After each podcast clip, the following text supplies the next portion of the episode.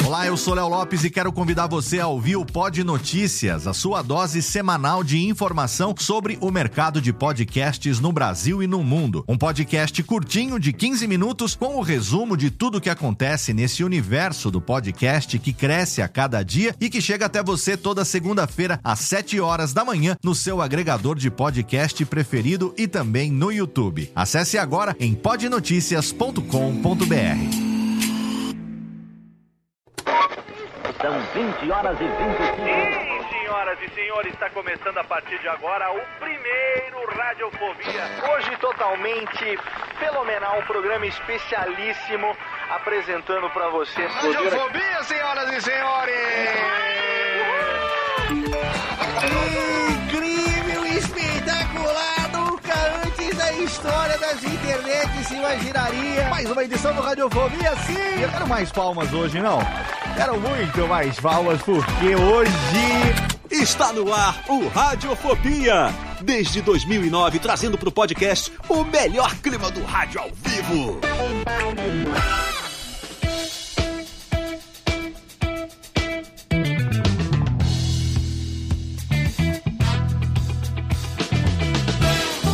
Saudações, ouvinte do Radiofobia, eu sou Léo Lopes e tá no ar pela Radiofobia Podcast Network, mais um episódio do seu programinha que está no seu trezimo ano, até quando, papai do céu? Mais um episódio do seu Radiofobia, Alê, sim, batam palminhas, Rubens e Jorge, porque nós estamos chegando ao final desse ano de Merlin, o ano da desgraça de Nosso Senhor de 2021, mas não sem antes começar aqui uma série de programas de final do ano que a gente já tá começando, começando a lamber um corrimão de levinho, começando a dar aquela pequena passada de língua no cabo da vassoura, começando a falar, hum, já posso abraçar alguém? Talvez, se tiver com duas doses, que nem eu, devidamente imunizada, se já tiver passado o caminhão da, da Pfizer na nossa rua e você tiver ido ali comprado, a sua, comprado não, mas tiver tomado a sua, estamos aqui começando a pensar, quem sabe, em lamber o saco de Noel daqui a algumas semanas. E para isso nós estamos aqui trazendo para você o programa hoje totalmente fenomenal, porque nós que estamos aqui temos um pé lá nos anos 80 e nós somos discípulos de ninguém menos do que Angus MacGyver. Angus MacGyver é conhecido por todos aqueles que têm uma certa idade, digamos que passaram dos 30, que estão mais perto dos 200, ou quando no meu caso eu tô mais perto dos 50 já do que já tive do 40. É Angus MacGyver é o canivete suíço, é o cara que fez a gente querer comprar um canivete suíço quando era criança. Alguns conseguiram, outros tinham um do Paraguai que era lazarento, meio parecido, era cor de vinho, não era da Victorinox, não era o canivete de MacGyver. Mas nós temos aqui hoje pessoas que são trabalhadas na gambiarra, que ao longo das suas vidas estão acostumadas a fazer o impossível com objetos e situações é, digamos, de adaptabilidade, digamos, adapta especialistas em adaptações involuntárias, né? Adaptações, digamos, inadequadas muitas Não vezes. ortodoxas. Não ortodoxas, exatamente. Temos aqui a menina que já, é, olha, essa eu quero ouvir. A men... Esse é o meu sonho, eu nunca consegui realizar isso. A menina que já abriu uma porta com o clipes Jéssica Dalcin. Olá, boa noite. E sim, mas em compensação, eu acho que a única gambiarra que vale mesmo, assim, que eu fiz a lá MacGyver foi essa. Gastei Então, todos os meus pontos. Obrigado, Jéssica. Foi muito bom falar com você. Feliz Natal, beijo e abraço. Não, a gente vai falar assim porque tem gambiarras e gambiarras aí, gambiarras culinárias, ó. Gambiarras Exato. culinárias também contam, entendeu? A gente vai falar de gambiarra. Desculpa, esfarrapada, é uma gambiarra também? A gente inventar um subterfúgio, porque de repente. Vamos conversar sobre isso também, exatamente. E ele aqui, ah, cara, eu tenho três filhos. O cara tem duas meninas, as duas são gêmeas. Elas estão crescendo, daqui a pouco elas estarão numa idade que o que esse cara vai querer fazer é gambiarra na vida, ninguém menos do que Thiago Fujiwara, que já quase não grava por causa de uma gambiarra de luzes aí na casa dele, que eu tô sabendo. Exatamente. Boa noite, pessoal. E eu acho que a cesárea da minha mãe já foi uma gambiarra, porque foi ladeira abaixo. Rapaz, Mas, você, Você só. eu Você... penso muito, Léo, assim, na- no fato de ter as gêmeas. Sim. Eu tava pensando, por exemplo, em ter o convênio pra uma só. Ah.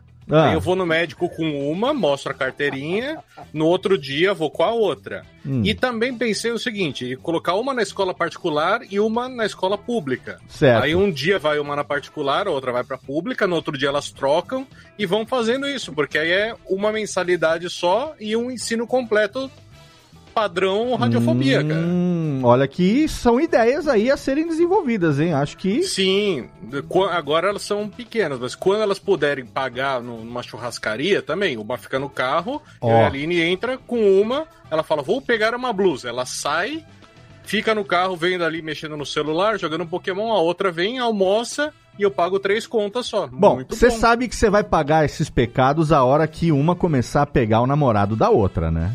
Ixi, mas Cê aí sabe, é né? o problema do Thiago do futuro. Você sabe que você vai pagar por esses pecados no momento que tiverem as duas com o mesmo namorado e você não perceber, ou uma tiver com dois caras diferentes e você não perceber também. Ah, mas Ah, se, se elas pegarem os meus skills de flerte, eu não, não preciso me preocupar com isso por muito tempo.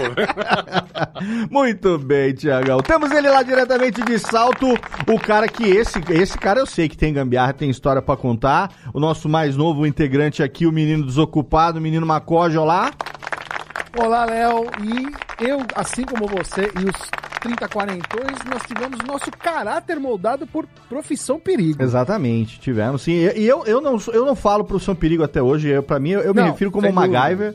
Mas é sim. no- é só o nome original de batismo, mas não é o que Tanto a que a, gente... a- tanto que a música que marcou pra gente nem é a música trilha de abertura do programa, mas é a música do Rush, né? É, Tom Sawyer, Tom do Sawyer, Rush, é. que marcou pra gente como sendo a, a música do MacGyver, que só tocava na Globo. Se você viu o DVD inteirinho, nunca tocou. É outra trilha. Só na Globo que tocava Tom Sawyer como a trilha do MacGyver. E é por isso que eu aprendi que a banda. Olha, tá vendo? Olha como uma coisa leva até a outra. Agora nós temos hoje aqui um convidado especial, primeira vez que ele aparece aqui no Radiofobia. Ele é, ele é empresário, o cara, outro- ele faz de tudo, velho. Esse cara é um, a gente ia gravar um programa sobre hobbies de velho, parte 2. A gente precisa gravar um parte 2 depois. Porque o que esse cara faz de diferente? Ele acorda às 6 horas da manhã, vai pra natação, volta da natação, faz os exercícios, já marca a reunião pras 8 e meia. E tá desenhando enquanto tá fazendo escultura de palito de sorvete. Esse cara faz mil e uma coisas. Ele é CEO da Prontimed, uma empresa que é cliente aqui da minha empresa, Radiofobia Podcast Multimídia. Em breve vai ter um podcast. Ah, Além de tudo, ainda é podcaster, resolveu empreender nesse meio do podcast. Seja bem-vindo à Radiofobia, menino Lássico e Visto! E aí? Valeu, Léo. Obrigado. Obrigado pelo, pelo convite. É muito legal. Tô, eu tô inspirado, viu, pelas histórias. Eu tenho umas histórias boas de gambiarra aqui, É hein? claro. Eu tô- A gente traz o convidado Olha- aqui, a gente desenha a pauta pro convidado, cara. O cara tem que Ó, se virar. Vamos, vamos lá. Acho que quem é da época da internet de escada, do pulso depois, um pulso depois das duas da tarde de sábado, a gente sabe das gambiarras possíveis e é aquilo que a gente tinha que fazer para poder baixar uma música. Então, Exatamente. exa- nossa, tem história pra caramba pra gente Você me contar. lembrou uma outra gambiarra aí que eu quero contar daqui a pouco também, que é como burlar o cadeado do telefone de disco. Essa tem, tem só quem viveu sabe, hein? Como você burlar aquele cadeadinho do telefone, porque antigamente, crianças, telefone tinha um disquinho, né? Tinham o- 10 buraquinhos de 1 a 0 e você discava os números. E aí quando o telefone era travado, a pessoa tinha um cadeado da pa- país que travava esse telefone e você não conseguia discar. E aí a pessoa falava assim: "Ah, ninguém vai usar", mas existia um hack. Existia uma gambiarra para você conseguir fazer ligação mesmo com o telefone. Nós vamos falar sobre isso daqui a pouco. Eu vou puxar essa gambiarra aqui pra gente falar sobre todas as nossas gambiarras. Agora, Olá, pra gente poder começar aqui, quero que você se apresente pro nosso ouvinte, pro, pros nossos integrantes também que estão aqui conversando com você pela primeira vez. É, e apresenta um pouco, fala um pouco de você, do teu trabalho lá na Prontimed, por que, que você resolveu virar podcaster a essa altura do campeonato também, e das loucuras aí que você faz, que eu sei que se tem uma coisa que é apertada no seu dia, é a agenda, né, bicho? Ah, eu. É, prazer de novo. Na, é, eu sou alemão, eu, eu, nasci na Alemanha, mas vim cedo pro Brasil. Legal. Então, eu torci pro lado errado do 7x1. Filha é. da puta. é, não. Eu, e ganhou! E ganhou! De todos nós aqui, não, eu Ah, você torceu pro Brasil? Brasil? Ah, bom! Alemanha, ah, pô. bom. Tô achando aí, que você foi o único que sorriu vida, aquele né? dia. não. Mas então, eu, eu vim cedo, é, eu fui criado no interior, vim para São Paulo para estudar. É, hoje eu sou empreendedor é, na área de tech, né, health techs, então que está hoje bastante é, chamando atenção, né, por conta do, do cenário que a gente está. Uhum. A Protimed, a Protimed é uma empresa que desenvolve uh, um sistema que o médico e o profissional de saúde usa na hora de preencher as informações do paciente. Que legal. Imagina, né, que quando você vai numa consulta, ele preenche algumas informações. A gente é um dos maiores sistemas que faz isso no Brasil. Então, pô, já passaram mais de 4 milhões de pessoas que foram atendidas pelo, pelo sistema. Caraca, então, que legal. É, é bastante grande. A gente tem crescido, né? A empresa tem, tem evoluído bastante é, nesse momento. A gente tem feito sistema de telemedicina, então essas. É tudo. É o essas, futuro, né? É, é o futuro agora. digital, então tudo isso ela bastante. Eu tenho alguns sócios, investidores, é um mundo. Tô, eu não sou, né? Não fiz medicina, não, não sou de saúde originalmente, mas estou aí desde 2011. Que bacana, cara. Na empresa e, e, e, crescendo. E, pô, e, e vamos falar, ó, mundo de empreendedor é uma gambiarra no início, né? Porque Nossa, nem me fale. recurso nenhum. Com certeza. Ô, Léo, acho que para você, se você contar os seus primeiros podcasts, você deve imaginar o tanto de gambiarra que deve ter sido feito para conseguir. Então, você esse... sabe que nem tanto, né? Porque na minha entrada no podcast, em 2008, ela se deu com, eu já era radialista com DRT, eu já tinha uma mesinha de som, um home studiozinho que eu fazia frila de locução para vinhetas aí, para algumas rádios e tal. Então eu já manjava do áudio, entendeu? Tanto que é, eu sou um dos poucos caras na podosfera, na verdade eu não conheço outro, que ao invés de falar assim, não ouve lá os meus primeiros episódios, que era uma bosta, hein? Eu falo, cara, ouve sim, porque apesar do conteúdo não ser tão bom, mas a gente teve excelentes entrevistados desde o começo, como o Japa, como a Rosana Herman, que foi nossa convidada no programa número 5.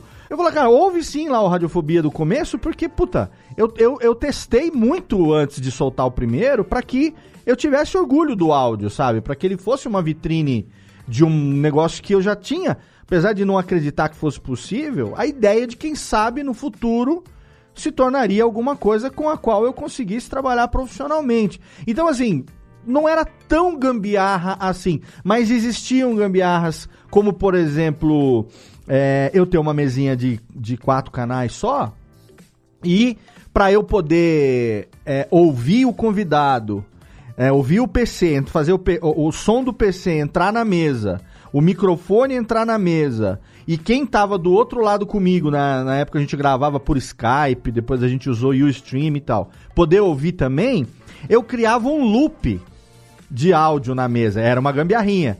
Eu fazia um, um Somebody Love ali no canal. Então, durante muitos anos, quem gravou comigo, como você está gravando hoje como convidado, são pessoas que eu tenho que agradecer pelo resto da minha vida, porque elas gravavam sob o efeito Ruth Lemos. Sabe o efeito Ruth Lemos? É preciso saber, saber, B, que até mesmo um sanduíche, ishi, pode ser no tri-tri-tri-trivo. Eu lembro que a primeira vez que o Azagal gravou com a gente, ele gravou assim, ó. Eu vou tirar aqui na câmera para quem tá vendo pelo YouTube, meia orelha ó, com, conectado com o fone e meia orelha fora. Porque tinha um delay entre a voz dele que entrava de novo pelo fone. Então, ele falou assim, cara, não, como, como é que você consegue? Eu falei, cara, pra mim não tem esse eco. Então o convidado é que se fudia lá do outro lado. Entendeu? Então era uma, uma gambiarra que depois de algum tempo eu acabei podendo investir numa mesinha melhor, dois anos depois eu investi numa, mas foi, sim, existiam, o áudio não era, não era tão ruim, vai, mas, assim, você tem razão, a, a, gambiarra existia, principalmente porque outra coisa também que eu gostava de fazer lá no começo era gravar nesse estilo ao vivo, assim, como a gente faz, porque eu sou do rádio, né? Eu fiz 17 Sim. programas do jeito que eu faço para os meus clientes hoje, do jeito que eu faço os meus outros produtos, os meus outros programas, que é gravando a voz e editando depois. Mas, cara, na época, casado, com dois filhos, a mulher tava esperando o terceiro, eu morava em São Bernardo, morava, trabalhava em São Paulo. Cara, eu tinha que decidir, ou eu editava o meu podcast, ou eu vivia o pouco tempo que eu tinha. Então eu falei, quer saber? Se eu tivesse no rádio, eu não ia fazer ao vivo. Então eu vou fazer ao vivo. E aí do 18 em diante eu comecei ao vivo, não parei até agora, a gente tá perto do 320 aqui. Só que pra fazer ao vivo com a ferramenta daquela época, aí tinha gambiarra. Aí aí precisava fazer gambiarra, porque o computador via de regra tem uma placa de som só. E como é que eu vou fazer isso aqui, por exemplo? Eu tô com a trilha tocando, né? Eu, hoje em dia tenho estrutura, mas imagina, tô falando com você, aqui eu posso diminuir o meu som, posso jogar aqui um reverbzinho na minha voz pra fazer aqui um efeito. Agora tem estrutura, eu posso botar os anões aqui batendo palma, que eu tenho aqueles aqui e toda toda a, a, a gama de efeitos aqui, ó. Tá tudo aqui na mão. E naquela época? Que a gente não tinha nem smartphone pra poder, sabe? Aí sim, aí, aí era uma gambiarra, cara. Vocês lembram do. Como é que chamava? Winamp. Sim. Claro. Eu cheguei a usar o Winamp numa instância e Media Player na outra, uma playlist de Winamp pra tocar os efeitinhos e uma playlist de Media Player pra tocar as músicas. E aí, vocês sabem quem que nasceu? Ó, falando de gambiarra, vamos aqui, vamos aqui, vamos aqui quebrar um mito. Vocês sabem quem que nasceu nessa época? Por causa dessa gambiarra que eu tinha que fazer, sabem quem nasceu? A Não. Técnica. A Técnica nasceu nessa época. Ô, Técnica, cadê? Bota aí os aplausos do Rubens e do Jorge aí. Isso. Agora aquela do. Isso. Quem fala bobagem. Não, agora chega, Técnica, chega. A Técnica, ela nasceu nessa época. Por quê? Você imagina um caboclo só tendo que raciocinar? Se eu tivesse numa mesa de rádio, eu tinha uma mesa rádio de, de radiodifusão, eu tinha um software de radiodifusão, com a cartucheira, tudo programado, bonitinho. Porra, o programador faz aquilo, o cara fala, fala, fala, solta a música e tal. Na minha casa, como podcast, que ninguém fazia podcast ao vivo, velho, chegou uma hora que tinha a época que o raciocínio ia pra um lado, a mão ia pro outro. Então o que que eu criei? Eu criei a Técnica como um recurso pra que ah, eu tô des- agora eu vou desconstruir aqui, hein? A radiofobia vai acabar em breve, gente. Então é por isso que eu tô revelando meus segredos aqui, tá? Vai eu criei começar a- a radiofobia Chipuden. Vai começar o Chipudei. Eu come... Os vai, do Léo. vai começar o Maruco. O Maruco vai começar. Maruco Chipudei, em breve. Maruco se fudem é o meu. Maruco se fudem. A técnica foi o recurso pra falar assim, técnica, procura aquela música pra mim. Você sabe, aquela do, do tema do filme tal. Enquanto eu ia falando, metade do cérebro aqui abria lá a pasta, jogava na busca, falou: Achou, técnica? Beleza, então solta. E como a mão fica sempre escondida aqui na câmera, né, a coisa tá acontecendo. Então nasceu, olha, nasceu como uma gambiarra de recurso necessário pra eu poder ter tempo de fazer tudo durante a gravação ao vivo. Você criou, você criou alguém pra pôr a culpa, né, É. Léo? Exata, pô, assim como eu faço com os meus filhos, mas hoje, Sim. hoje eu posso, né? Mas eles não estão aqui pra me ajudar, por exemplo. Gostoso era fazer aqueles Fala Seu Texugo ao vivo, lembra? Cara, que, olha, fa- faz, tá, faz tempo, hein? O Fala Seu Lembra? Texugo, ô Lassi, era um programa que o Thiago participou também lá no começo. A Jéssica chegou a participar do Texugo também, Não, Jéssica? era só eu que fazia. Não, né? O, o Fala Seu Texugo era uma brincadeira com o Fala Que Eu Te Escuto, pra gente não chamar de Fala Que Eu Te Chupo, nem Fala Que Eu Te Chuto. A gente brincava de Fala Seu Texugo, chamando o ouvinte de Texugo. Tinha um, uma animação, uma animação não, uma ilustração que um amigo meu fez e tal. E aí, ó, o Vitor Estácio tava dizendo aqui no chat que participou do Texugo e tal. Tem uma galera aqui, a galera da velha guarda, tanto que eu parei de chamar o ouvinte de desocupado, eu tô começando a chamar o ouvinte de inveterado, porque o cara que mantém a- aqui com a gente até hoje, que nem a Jéssica que tá com a gente desde 2009, o cara é, é desocupado? É retardado? É, mas é inveterado acima de qualquer coisa, porque é fiel e continua aqui com a gente, né? E aí o que acontece? A gente liberava lá, pra você entender, o link da gravação no Twitter e divulgava pra quem quisesse participar ao vivo é, e era via Skype. Então começava a vir uma fila de gente no Skype pedindo pra participar. E aí a gente corria o risco de quê? De conectar com um cara que tinha um microfone ruim, que tinha uma internet ruim, Corria o tinha... risco, essa era a realidade 90%.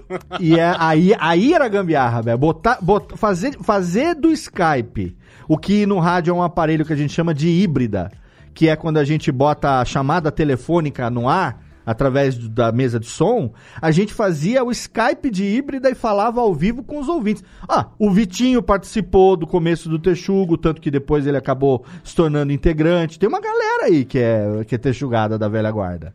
Esse era, esse, esse era gambiarra, cara. Com certeza. Mas ó, falamos de mim demais aqui, já contei, dei a minha cota já. Eu quero saber do telefone lá, que você falou, do, do, do- do- da conexão de escada que você, ia, que você puxou lá na abertura do programa. Que era o que? Era, era, era conexão de madrugada do pulso pra gastar um pulso só? Tinha várias coisas, né? Tinha várias coisas. Teve uma época que virou que virou um- uma descoberta da, da da cidade assim, que se você discasse colocando 90 90 na frente, a, empresa aceitava o pulso, aí você podia durante a semana Fazia usar cobrar, né? cobrar. Era chamada a cobrar. É, aí era um bug no sistema e o pessoal se aproveitou, então. Mas foi rápido, Caraca. foi consertado. Porque antigamente Então, imagina, você tinha o discador e no discador tinha o número do telefone, né? Você modificava É, lá, punha e aí- 90 90 e. E aí, e aí o.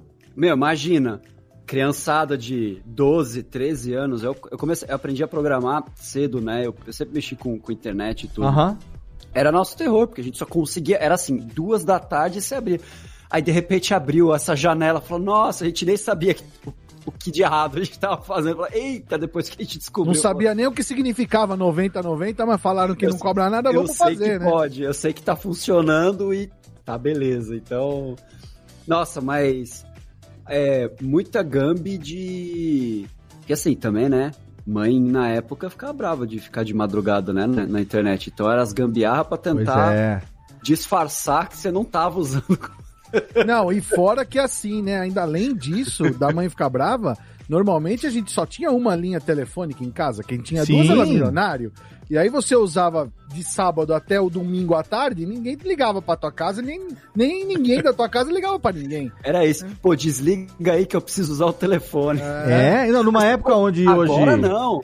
Agora Exato. não, como assim? Numa época hoje onde você vai na operadora lá, ou você vai na banca de jornal e compra um chip pré-pago de qualquer operadora, o pessoal que é mais jovem não sabe. É, por, por fim, vocês já viram que tudo acaba virando programa de velho nessa bolsanha, né? A gente não tem como, né? Porque nós aqui falando. Mas, cara, o meu pai tinha ações da Telesp. O o telefone era um as- era um bem, era um bem, era um bem, tipo um bem imóvel, era ele, Era ele- um bem alugável. ele- não, ele- alugável. ele- ele Você contava- declarava no imposto de Ele renda. contava como ativo da empresa. Cê- o, o pessoa física tinha que declarar no imposto de renda. Você tinha ações da Telesp, no caso aqui de São Paulo, né? Que, que quando você comprava, cara. Então, era uma outra época, velho. O, quando começou lá a internet de, de, de, de, de disco, de, de, de, de pulso, quem começou naquela época lá, cara, era esse negócio de da meia-noite até as 6 horas da manhã, 5h59, contava como um Total. pulso só. E era o horário da conexão da galera. É. Porque se você e eu- quebrasse o horário, puta, tava fudido, a conta vinha uma baba. Não, e outra, pelo menos na, na- nessa época que eu usava, coisa assim, antes de, de qualquer coisa a cabo, a moeda de. Uma das coisas mais valiosas era a sua lista de música, Ah, assim, sim. né? Porque você não. Pô, quantas músicas você tem? Então, teve uma época que virou vender CD, gravar o CD e vender o CD. Então, você comprava aqueles CDs virgens e você gravava, porque antes era fita cassete, né? Eu, eu escutei muito fita cassete antes. E era, era animal. Aí, o que, que a gente descobriu? Essa é uma gambiarra boa, vai, uma gambiarra bem inteligente. Ah, A gente desconectava. Lembra que na época o HD a gente chamava de Winchester. Winchester. ô. Aí Foi a gente- longe agora. Agora meu a coração gente, até. descone- a gente desconectava daquele cabo que eu esqueci o nome, O Vinci- uma fita. O Winchester do Cabo 386, flat. depois do 486. O cabo flat, exato. Você pegava, você tirava o cabo flat e aí eu levava o HD do computador pra casa do meu amigo e aí a gente tirava do, do D, lembra que era do, Sim. do CD, e o driver, e aí você encaixava ali, e aí você conseguia passar música de HD pra HD sem ter que fazer pela internet. Então era como se fosse um, um USB. Não, não sem Exato. antes trocar o, o jumper do Winchester de Master para Slave, por favor. É, por favor, é verdade. E se Exato. você volta um pouquinho atrás. Tinha que entrar na BIOS, tinha que entrar na BIOS lá, Isso. fazer a Claro. mudança dele pra ele não ler, porque se ele lesse como master, o computador não ia ligar.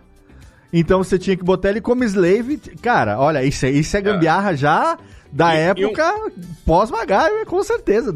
Essa aí foi boa, hein? E um pouco antes, quando você juntava com os amigos, cada um, você levava teu videocassete na casa de alguém, aí ligava um videocassete no outro, ia na locadora, alugava Indiana Jones, sei o que lá, e fazia aquela pirateação. Lá em casa, tipo, tinha uns as fitas Natal de 1990 e pouco. Você pôr lá, colocava ela, era Exterminador do Futuro. É, mas tenho até hoje aqui, cara. Eu tenho até hoje um videocassete aqui que eu ganhei na época que eu ganhei o segundo lugar no concurso de karaokê de um restaurante japonês em Belém do Pará, onde eu morava. Essa história merece um podcast, viu? Eu ganhei segundo lugar. A minha sorte foi que o primeiro. Eu era recém-casado, há 2001, morava em Belém do Pará. O primeiro, o primeiro colocado nesse campeonato de karaokê, ele ganhou uma passagem pro Rio de Janeiro para se apresentar no Faustão. Eu ganhei em segundo lugar, cantando Sakimori no Uta, do Sada Masashi. E defendi essa música durante todo o campeonato. E eu ganhei um voucher pra tirar uma TV de 20 polegadas, 21 polegadas. Hakata, ó, o Vitor Estácia de Belém, ele tá falando aqui no chat do YouTube. No amor, é isso mesmo. Caraca, ó, arrepiei aqui agora, tinha esquecido o nome. No Hakata, que ficava lá embaixo. Como é que chama a avenida lá, que tem o rio que passa no meio lá, Vitor? Fala pra mim aí que é pra eu lembrar que indo reto lá ia parar lá na estação das docas. Isso mesmo. Eu ganhei, na verdade, em segundo lugar, uma TV 21 polegadas. Só que eu já tinha comprado uma TV, porque eu tava recém-casado. Mas eu não tinha o videocassete. Aí eles me deram um voucher de uma loja. Não sei se ela era Y Yamada ou alguma loja lá de Belém de rede. E aí eu peguei e troquei a televisão por um videocassete. E esse videocassete tá funcionando aqui até hoje. Aí, o que que eu fiz recentemente? Inclusive, quando a Nath esteve aqui da última vez, eu separei algumas coisas do Japão, algumas coisas da época da minha família, tal, pra ela assistir. Tiago, era exatamente isso, cara. A gente tá vendo uma cena ali de parabéns e do que eu sei, do seu que tem. Daqui a pouco vem na sessão da tarde, estreia. no filme que você gravou ali, a fita passando por cima, cara. É, Não, isso, e- isso é bom. eu tinha uma coisa idiota, porque eu achava que valia muito a pena. Eu gravei as Olimpíadas, a abertura das Olimpíadas de Barcelona. Sim. E aí você tinha que gravar em SP ou EP? Era um dos dois. SLP. SLP. SLP. SP Porque era- era duas horas, EP quatro horas e SLP seis horas. Aí gravei da Olimpíada de Atlanta. Que era a pior um qualidade, de né? Coisa. Você gravava mais coisa Copa. em. Você gravava mais coisa em menos fita e a qualidade ficava uma bosta, Uma né? bosta. É, uma boa, mas a gente não tinha um padrão, né, Léo? É tanto a gente não tinha um padrão que eu lembro assim, quando lançou DVD, eu lembro que eu comprei um parcelado em 500 vezes, e aí eu fui na 25 de março e eles tinham aqueles VCD que rolavam Sim. no e assim, era um Matrix todo, nossa, tudo pixelado, tudo arrebentado. Vinha, sei lá, em três DVDs, né? E eu ia pra 25 de março, eu voltava, eu falava, nossa, eu sou o cara mais culto que tem. Olha quantos filmes tem na minha casa. velho." Mas você não consegue distinguir nada, cara. Vocês lembram que a gambiarra pra gravar da fita de videocassete era colocar uma fita crepe ou uma, um durex na, na linguetinha? Da lingueta. Sim. Porque a É porque linguetinha. a fita, também. ela Que- vinha sim. com aquilo... Com a travinha, né? com a Isso. travinha, É. exato. ela, ela- quando você usava a primeira vez, ou enfim, dava por definitivo o uso, você arrancava a lingueta, né? Exatamente. Mas, mas viu, Léo? às vezes dava pra gravar de novo, você se arrependia, que a família ficava em segundo plano, aí o filme é mais legal. E aí você passa por Até cima. hoje. É. Mas viu, Léo, o meu primeiro videocassete em 1986, ele teve que vir pro Brasil e teve que ser gambiarrado. Veio do Paraguai, teve- com certeza. Ele- Não, ele veio dos Estados Unidos. Ah, tá. Foi aos Estados Unidos, 1986. Era o quê? Um Sony quatro cabeças? Não, não lembro. Era um Panasonic. Panasonic. Era um Panasonic. Ele teve que ser transcodificado. Era pau M, Era, É, exatamente. Era, não, ele era NTSC. NTSC. E tinha que E virar ele pau- teve que virar pau-M. pau-M, que é o sistema do Brasil. E vocês sabem a gambiarra que eu fiz quando eu fui pro Japão? Os anos que eu morei no Isso é Japão. muito coisa de velho. Cara, nos anos que eu morei no Japão, já faz 26 anos que eu fui pro Japão, então é bem velho. No- no- no- quando eu fui pro Japão, como é que acontecia lá? A gente ficava num lugar que era do lado da galera das reportagens lá, da igreja e tal, né? Porque eu era missionário da igreja messiânica. Aí a galera lá fazia os vídeos e tinha uma sala do audiovisual que tinha uma coisa lá no Japão que eu nunca tinha visto aqui no Brasil, que era uma torre de cópia de fitas. Então essa torre era o quê? Você colocava a master numa entrada e era como se fosse um monte de videocassete. Obviamente que ela tinha que rodar na velocidade normal. Não, minto. Ela tinha um recurso de gravar meio acelerado. Ela acelerava e, e copiava um pouco mais acelerado. Então, sei lá, uma fita de eh, duas horas ela copiava em, sei lá, 40 minutos, vai. Um pouco menos, assim. É, Um pouco menos da metade. E aí, como eu era o cameraman dos meus amigos no Japão, quando a gente subia Monte Fuji, ia rezar pra pedrinha, ia rezar pro, pro subir pra montanha, pra árvore, pro espírito do samurai, aquela coisa toda, eu filmava. E aí, olha, olha só, hein? Assim como esse radião que tá atrás de mim aqui, a câmera não tá pegando. Tá pegando um Akai aqui, mas não tá pegando o, o Sanyo ali em cima. Assim como esses rádios que eu tenho aqui hoje, são os rádios que eu gravava. Isso que a gente faz hoje aqui, só que quando eu era moleque, junto com o Kessa, gravando num e tocando fita no outro, tocava música num e gravava no outro pra fazer de conta que tava tocando a música da rádio pra brincar de rádio, né? A gente fazia essas brincadeiras. Lá no Japão eu fazia isso com os videocassete, então tinha dois videocassetes no alojamento e uma câmerazinha daquela handicam, sabe? Aquela camcorderzinha, que era a que eu usava pra filmar. E aí eu ia na munheca fazendo as edições do que eu queria gravar e eu criava uma master utilizando dois videocassetes e a handicam para que depois essa master eu levasse lá para essa torre de cópia do centro de audiovisual lá de Atami e aí eu pudesse depois de finalizada copiar porque entre a minha turma mais as meninas e tal éramos em 15 mais ou menos. E eu tinha que fazer uma cópia para cada um então vocês imaginam. E outra, aí que eu lembrei. O sistema do Japão não era nem NTSC, é um sistema japonês que eu acho que é PAL. É PAL. É só pau. É PAL, eu acho, é. é É, não, não tem o M. Exato. E aí eu tinha que fazer o quê? Eu tinha que transferir para NTSC. E depois eu tinha que transferir para PAL-M, porque senão a galera, quando mandasse essas fitas pro Brasil, pros, pra família ver, a família não ia conseguir assistir, cara. Então você imagina a qualidade das fitas que eu tenho hoje na minha mão, depois de ter passado por todas essas fases e, e- e gambiarras, cara. Imagina, gambiarra de sistema de, de, de- Como é que é? Sistema de gravação internacional, velho. Então não. Ó, eu vou dar uma, eu vou dar uma, uma, uma gambiarra pra quem é programador, hein? Das Olha aí. antigas. Deve ter na audiência aí. Tem, com certeza. Lá, lá no início da internet não existia CSS, né, para fazer. Então Sim. a gente se virava em fazer o front do site com tabela. Então, Nossa, onde é já vou fiz. Onde que eu vou posicionar aquele botão? Você criava aquela tabelona, você colocava um horror. assim. Sim, você criava a tabela, existia- colocava o elemento dentro da tabela e pelas larguras e com quantidade de linha, de coluna e tal, era o CSS, CS é do, da lenha.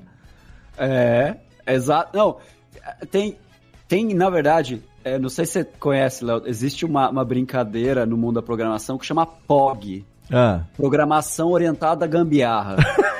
e, é, é verdade, e é real, você procura na internet você acha isso. Tem- e aí tem, tem o... Tem, tipo, as 10 leis do POG. Assim, se der, se, se der pau o sistema e, vo- e voltar a funcionar, você não pergunta. Né? Manda ver, assim, tem umas regras, é muito engraçado. É legal muito ver a boa. galera que trabalha com programação, com sistema grande e tal, quando começa a fuçar o sistema, e quando é um sistema meio antigo, que começa a ver as mensagens que estão no meio dos códigos dos caras que foram deixando ali à medida que iam fazendo aquilo acontecer. Eu tenho no meu relacionamento uma pessoa que eu não posso revelar aqui por razões contratuais, que, que trabalha num negócio assim. E aí vira e mexe e vê, olha, você não tem ideia das mensagens, às vezes, que a gente acha, de nome de, de, de nome de rotina, sabe? E aquela mensagem escondida no código que não aparece, mas só pra para dizer o que, que foi feito ali, às vezes tem o nome de quem mandou fazer, às vezes tem um xingamento. Essa bosta aqui foi o fulano que mandou Lazareto fazer, né? do fulano mandou fazer essa merda pela quinquagésima nona vez. Bolsanha. Ó, um- Fala, gente. tinha uma que era muito legal. Eu não sei se é isso é exclusivo do Brasil. Mas aqui, quem teve Super Nintendo sabia que a gente tinha as fitas americanas e as fitas japonesas. Sim, sim. E uma, o- as fitas japonesas não cabiam no controle, no console americano. E aí, quando você levava pro cara destravar, pro cara da, da informática, ele simplesmente ele quebrava dois. Tinha dois pininhos na lateral da- do encaixe da fita, que sem aqueles pininhos a fita japonesa encaixava. Duas Então, travinhas, né? É, tinha essas travinhas e eu cansei de pegar na locadora umas fitas que eles também faziam uns rasguinhos na, na fita com estilete quente para que se o cara tivesse o videogame travado, ela encaixaria porque a fita desceria até dar contato no cartucho. Isso era Caraca. coisa que eu Essa acho que só deve ter tido no Brasil, né, cara? gambiarra Ó, o assoprar total. a fita é uma gambiarra, né? Muito. Sim, ó, assoprar a fita, colocar bombril na antena, essas Passar coisas. borracha na memória RAM. Passar minha borracha na RAM. A Nata- minha namorada tá mandando aqui no nosso chat aqui, dizendo que ela quase foi suspensa da escola na época, porque ela arrumou uma gambiarra, encontrou uma gambiarra de segurança na rede da escola e instalou o ICQ no PC da escola. e aí ela... é, Hacker já? Hacker, hacker não, não para não, cara. E na época dos 880708, lembra até hoje meu número. 64063-165 é o meu ICQ lá, também. viu? Quem quiser, tá na cabeça até Quando hoje. começou o CDs também não tinha uma que você passava pasta de dente para tirar risco do CD, porque aí ele meio que Também, cobria também. ali o CD e funcionava bem, né? Pô, a- Vocês lembram qual foi as primeiras que vocês fizeram, assim, de gambiarra? Cara, eu acho que a prime- a primeira gambiarra que eu me lembro, assim, de ter feito mesmo, é... que o que eu tenho uma memória bem fresca foi quando eu tinha uns 11, 12 anos, mais ou menos, que eu comecei a estudar computação na época, comecei a estudar numa escola de informática aqui com TK85, que não dá pra ver também na câmera, mas eu tenho um aqui hoje. Tive um também. E o TK85 era o seguinte, é, não existia monitor, né? Na época você ligava ele na televisão. Então, antes da época do monitor de fósforo verde, aquele que a gente ligava no 386 e tal, a gente ligava ele na televisão. Então eu estudava lá numa escola que tinha vários TK85 conectado em várias televisões de 14 polegadas. Ele tinha uma caixinha, que eu vou deixar um link no post para quem quiser saber o que, que é, chamava conversor de RF que era uma caixinha que era tipo um garfinho assim, que você ligava ele na entrada de antena da televisão. E aí você ia na- no lugar de selecionar os canais da TV no HF, no VHF no caso, VHF. e você tinha que sintonizar o sinal dessa caixinha RF para poder mostrar o sinal do do TK85 ou do TK90X que fosse desses Que era computadores mais ou menos o Atari, né? do O MSX, mesmo como, processo, exato, né? como O o Nintendinho Odyssey, também. como o Odyssey, o Nintendinho, exato, aquela caixa de RF. Então era isso. Só que aí o que acontece? Você precisava de uma televisão porque não tinha monitor. Então, quando eu consegui convencer meu pai a comprar o primeiro computador pra mim, foi um TK90X, que era um acima do TK85 já, da Microdigital, na programação em Basic, ele era ZX, Spectrum, e eu estudava Basic na escola. Eu queria ter, mas eu não tinha uma televisão no meu quarto. Eu tinha uma escrivaninha no meu quarto, uma cadeira, mas aí, se eu quisesse usar ele, tinha que ser na televisão da sala. E na televisão da sala, a minha avó queria ver novela, a minha irmã queria ver o Gugu. é, tinha duas televisões na casa só, o que já era muito. Meus pais tinham uma televisão no quarto deles e tinha uma coletiva na sala. O que, que eu fiz? Aí entra a gambiarra. A minha mãe tinha uma televisãozinha velha, que era uma televisãozinha de 5 polegadas, que era rádio, AM, FM, ondas curtas e televisão. A famosa TV de porteiro. Televisão de porteiro, que ela era tipo uma Aquela maletinha cinza- cinza. Ela- a, marca, a marca dela era Broxonic. Broxonic! É, uma Muito pra bem, Marcos. isso daí. Ela tinha um negócio pra ligar no carro. Ela tinha, e ela tinha, ela tinha tipo uma maletinha, parecia uma lanterninha, um farolete, assim, parecia Mas um era pra ferro. acampamento também, né? Pra Sim. acampamento, Pra acampamento. isso. Só que a E minha, acho que nove pilhas grandes pra funcionar. nove pilhas gigantes, se ligasse, não durava 40 Nossa, minutos. é. Eu tinha o conversor dela pra ligar na tomada. Então aí o que que eu fiz? Aí a TV não funcionava, porque a imagem ficava o tempo todo com estática.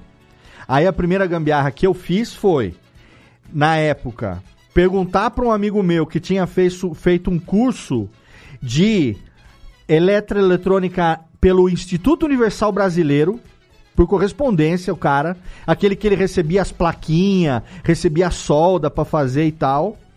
Ele me ensinou como que podia regular pra tirar essa essa estática da televisão e eu consegui tirar essa estática da televisão abrindo e no conector, como eu não tinha solda, eu coloquei preso com Durepox uma tipo um, um sisteminha, um negocinho que eu fiz com é, folha de papel alumínio, lâmina de papel alumínio. E aí eu conseguia, encostava, a estática sumia. Tirava, a estática voltava. Encostava, sabe tipo quando você põe a mão e o negócio some assim por causa da eletricidade? Aí eu consegui fixar com Durepox.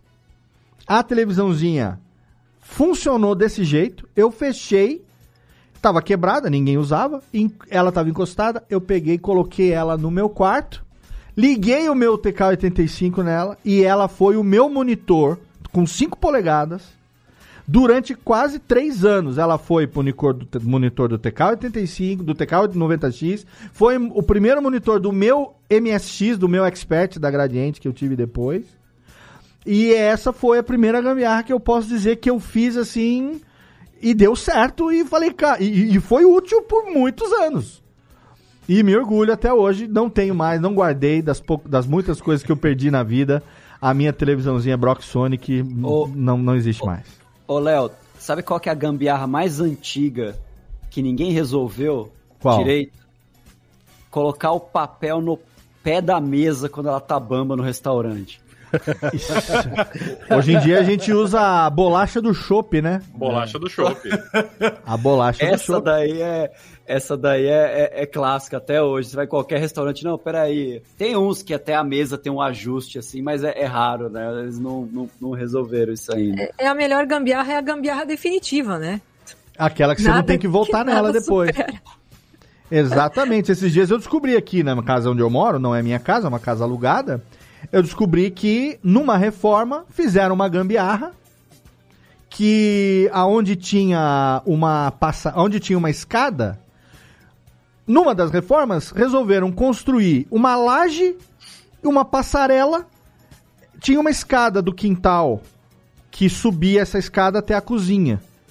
Eles cortaram essa escada, transformando aquilo numa laje, nivelando do, do- de quem vem da garagem assim. E, sabe, criaram uma gambiarra que eles criaram uma laje. Fizer, bateram uma laje, eliminaram a escada, nivelaram aquilo ali. Só que todo o encanamento tá por baixo dessa laje que tá em cima da escada. Então deu um vazamento. Esse vazamento ninguém descobria da onde que vinha esse vazamento. A minha conta de luz, minha conta de água tava vindo 500 pau por mês. E o proprietário falou assim, cara, eu também comprei a casa desse jeito, eu não sei, eu, tenta ver aí, fala com o cara da imobiliária. O cara da imobiliária veio, mandou o tiozinho Zé Pedreiro aqui. Cara, a hora que ele abriu, ele falou assim, seu Léo, dá uma olhadinha aqui pra senhor ver o que eu tô vendo. Veja se é isso mesmo que eu tô vendo aqui. A hora que ele fez um buraco de meia lajota, tem um túnel embaixo dessa laje. E Você tem... ganhou uma piscina, Léo. Não, tem um espaço de um metro até chegar lá embaixo, aonde tá o- a porra do cano. E esse cano, assim, é o cano que vem da rua e que leva água pra caixa d'água da casa. Então não tem como. Aí, olha a gambiarra do pedreiro. Ele pegou, encontrou o ponto de intersecção desse cano direto na parede. E do lado de fora, ele fez um T para passar por baixo dessa laje sem precisar quebrar. conseguiu eliminar o vazamento, continua subindo a água na caixa d'água, só que, como tem um buraco de um metro, o cano de água pesa, ele amarrou com arame, pendurou no, num aramado da própria laje que tinha sido feita a gambiarra do pedreiro anterior.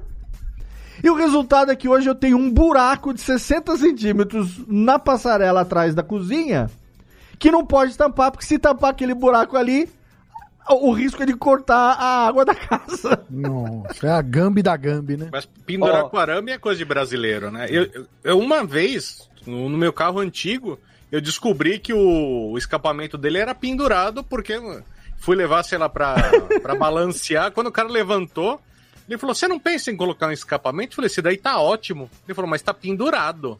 Aí eu fui ver que o cara que vendeu o carro. Ele amarrou o escapamento também num, num cantinho ali e tava lindo, cara. Vocês sabem qual foi a gambiarra que podia ter me matado, mas graças a Deus, bom, alguns vão dizer que não, mas não me matou? É a seguinte, eu, uma vez, tinha um carro, é, tinha um Siena, se eu não me engano, e aí eu não conseguia pagar, eu falei, vou trocar esse Siena, e aí tinha um amigo que fez escola de rádio comigo, o pai dele tinha uma uma loja de carro ali na Avenida Avenida Santo Amaro, ali em São Paulo. Dias Veículos. Posso falar porque não existe mais. Aí, o cara é meu amigo, né? Eu, eu- eu chamava ele de shampoo, o cara era muito gente boa. De vira e mexe ele aparece num comercial de TV aí e tal, ele é ator e tal. Fez escola de rádio comigo. Aí eu falei pro ele falou, pô, vamos lá no meu pai, você troca o Siena, tem uns carrinhos bons lá e tal. E, né, eu, pai de família, agora que eu fui trocar de carro recentemente, que eu finalmente não tenho um carro de paizão, né? Aqueles pão de forma, né? Que eh, foi ali o meu primeiro pão de forma. Sempre comprando carro, tô comprando carro, trocando carro, carro usado e tal, pensando na família, pensando em viajar, pensando em botar bagagem e não sei o que. E aí eu troquei a Siena por uma Peugeotzinha 206 SW. O arrependimento começou aí, porque, cara, gente, Peugeot nunca vai patrocinar nós mesmo aqui, tomar no cu manutenção de Peugeot, velho.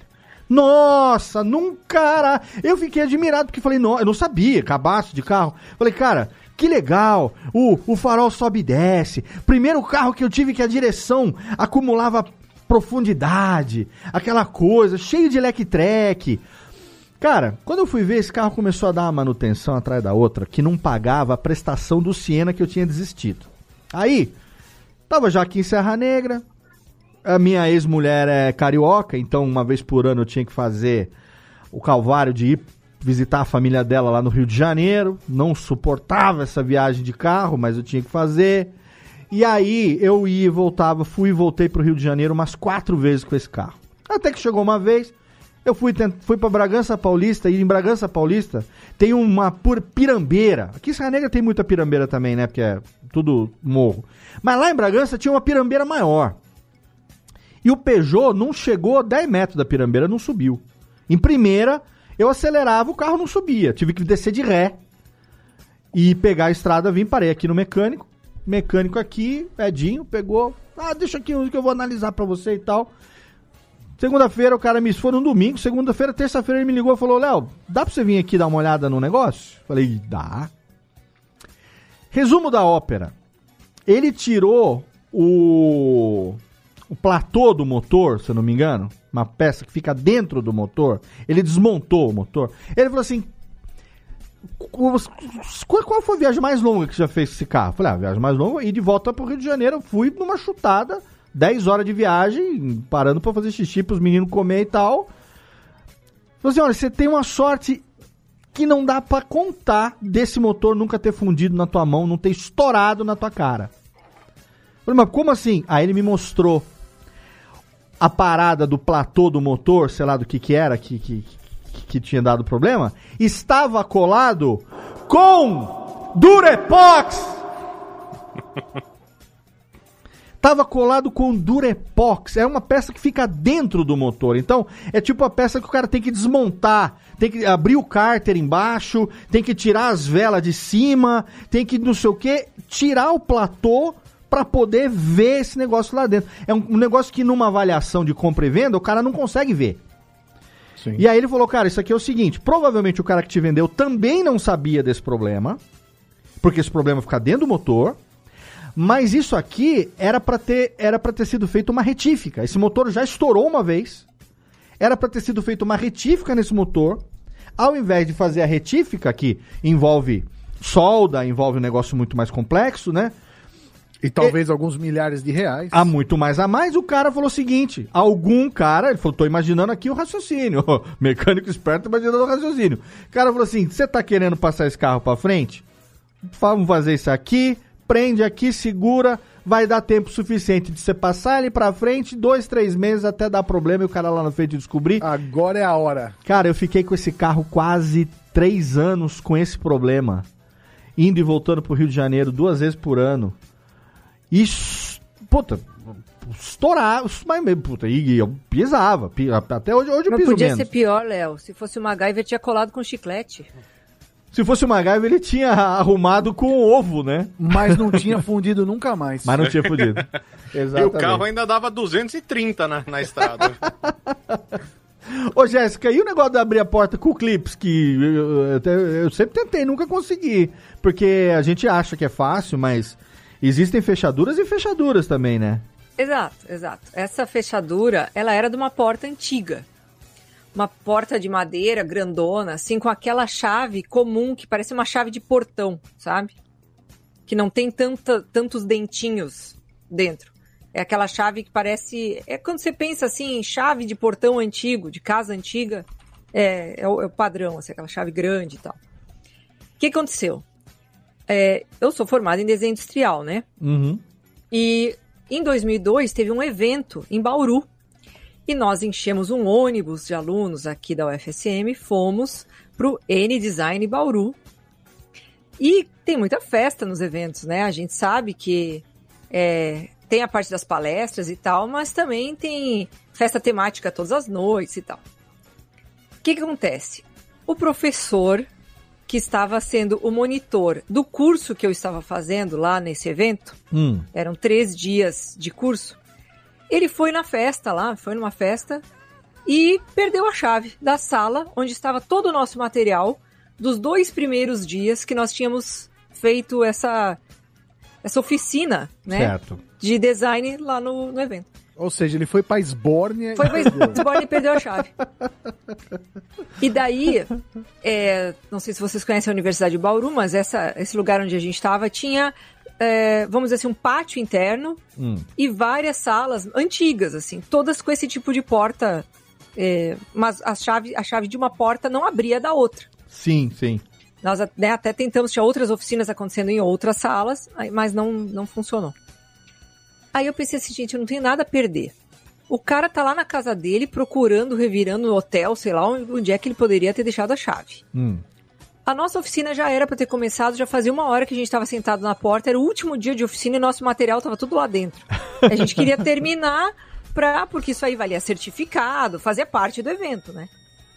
Aí eu conversei com um professor que estava lá numa outra sala e disse: Olha, eu posso tentar abrir? Porque eu, né? Não sei, eu posso Sim. tentar abrir de algum jeito? Claro. E ele pode, não, até porque a gente. é, isso aí faz parte do evento, vocês precisam desses materiais e tal. Vai, tenta lá. Só tenta não fazer muita destruição, né? Não, não arrebentar com alguma coisa e tal. E aí o que, que eu fiz? Peguei dois clipes grandes que eu tinha, tinha no meu material, Aham. e com um eu segurei o êmbolo Sim. né, em cima, e com o de baixo eu encaixei no que seria o, o girar da chave. Sim, sim. E daí e funcionou. Mas assim, ó, eu levei uns 10 minutos pra conseguir fazer isso. Caraca, Aí você me hein? pergunta, mas de onde é que você tirou isso? Eu não sei. De onde é que você tirou esse skill, Jéssica? É... Aí o cara olhou pra mim e disse assim: ó, se você me disser que seu pai te ensinou a fazer isso, eu vou ficar assustado.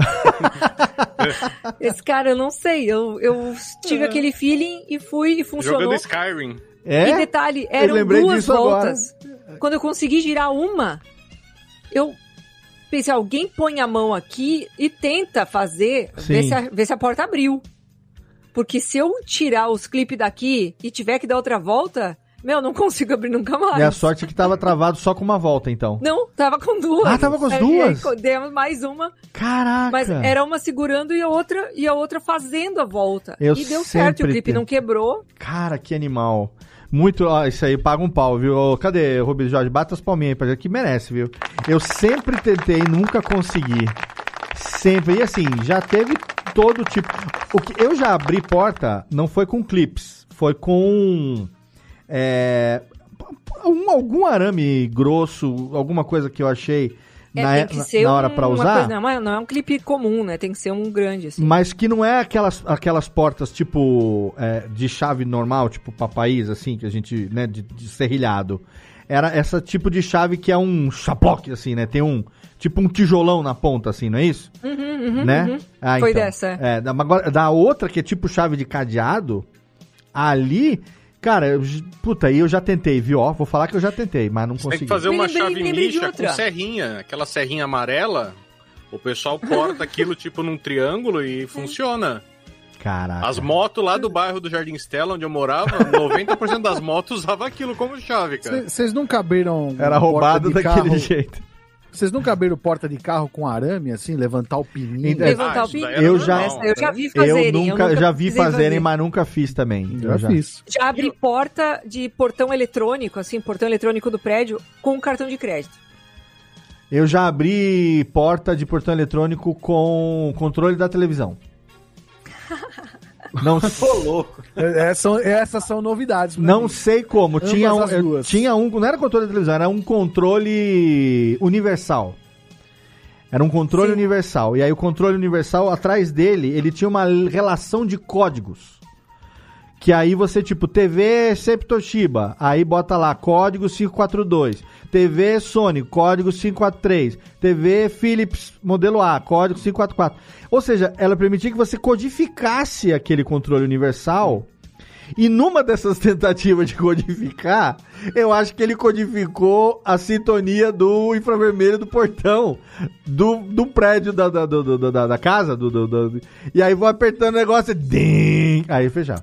Aí eu ouvi o cara falar, filho da puta, esse portão para de abrir. Quando eu fui ver, era a gente que tava sem querer programando o controle universal e Perigo descer na cabeça de alguém só, né? e tava dando, abrindo a, a, a porta da garagem do vizinho. Aí, aí é sacanagem. Essa... Nos controles de carro, vocês já viram que às vezes o controle você tá apertando ele não funciona. Aí você põe ele embaixo do queixo, aperta, ele funciona?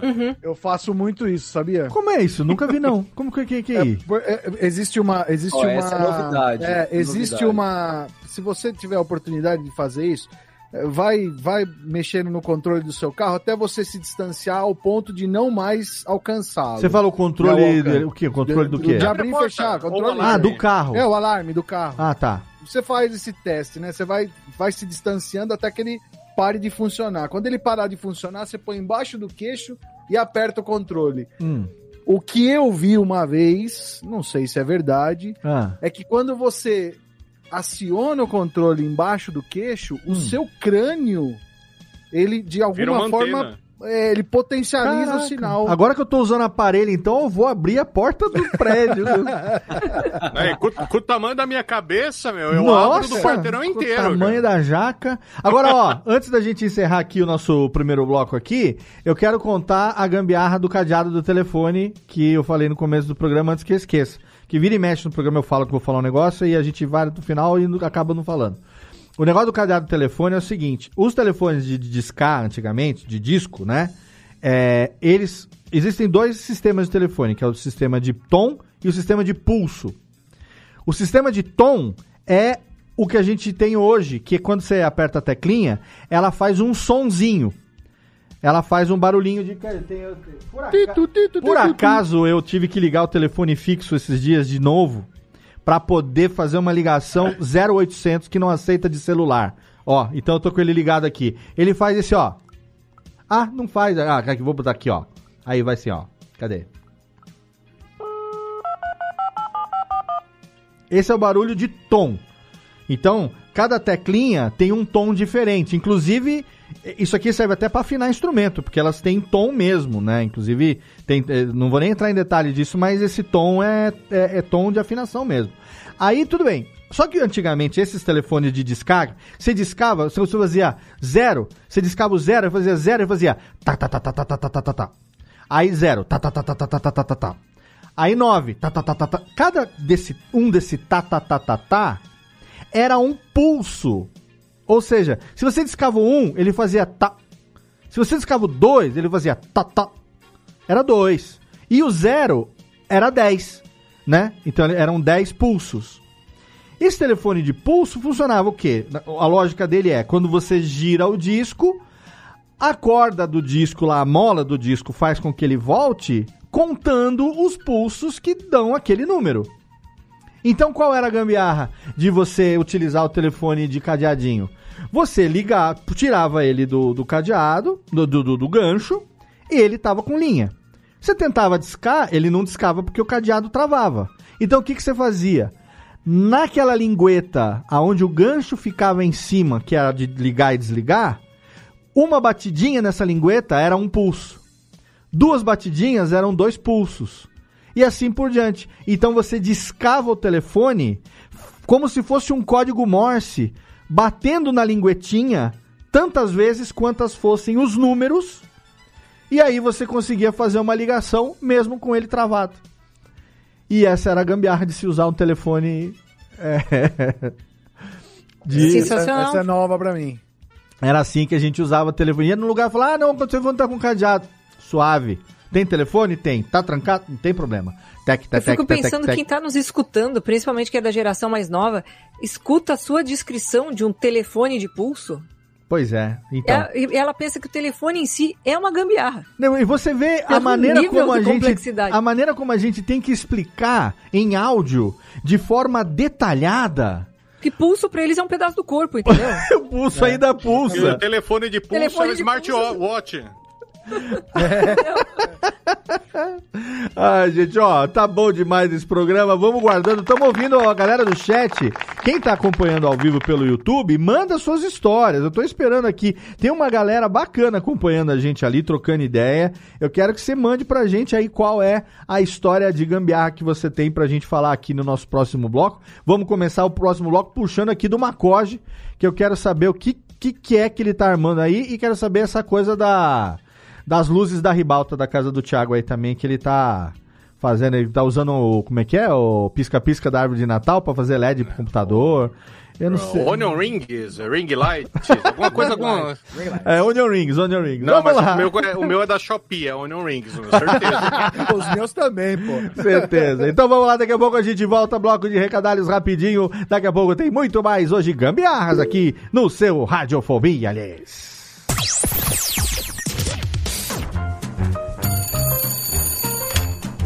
Alô? Alô, é, é da rádio, é? É da Radiofobia, filho. Então, é que sabe que eu mando carta pro programa toda semana, tem uns 10 anos já, mas ninguém nunca leu as minhas cartas, rapaz. Carta, lindo? Sério? Em pleno século XXI? E você ouve onde? No gramofone? Mas não tem nenhuma carta por aí, não, é? Ah, eu queria tanto ouvir o meu nome no programa. Tá, e qual é a sua graça? É ostrogésilo. Ostrogésilo.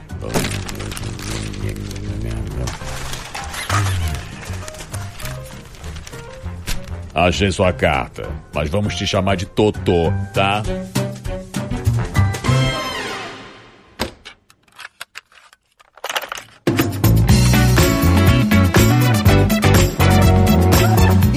Rapidamente para nossa sessão de recadalhos aqui nas cartinhas do Totô. Penúltimo Radiofobia de 2021. Ainda tem mais um programinha para você no finalzinho de dezembro pra gente encerrar esse ano radiofobético. Mas não vamos parar não, viu? A gente tem mais um episódio do Radiofobia ainda agora em dezembro e logo no comecinho de janeiro a gente já tá no ar de novo 2022, continuando direto com a nossa tradicional Surubia Podcastal sim recebendo aqui amigos queridos de outros podcasts. Aguarde porque você não perde por esperar. Neste momento aqui eu quero agradecer por mais um ano de parceria, nosso parceiro de hospedagem HostGator há 11 anos. Vamos agora para o 12 segundo ano que todos os sites da Radiofobia Podcast Multimídia, Radiofobia Podcast Network, o curso de podcast.com.br é tudo ali hospedado nesse condomínio do mais alto garbo e elegância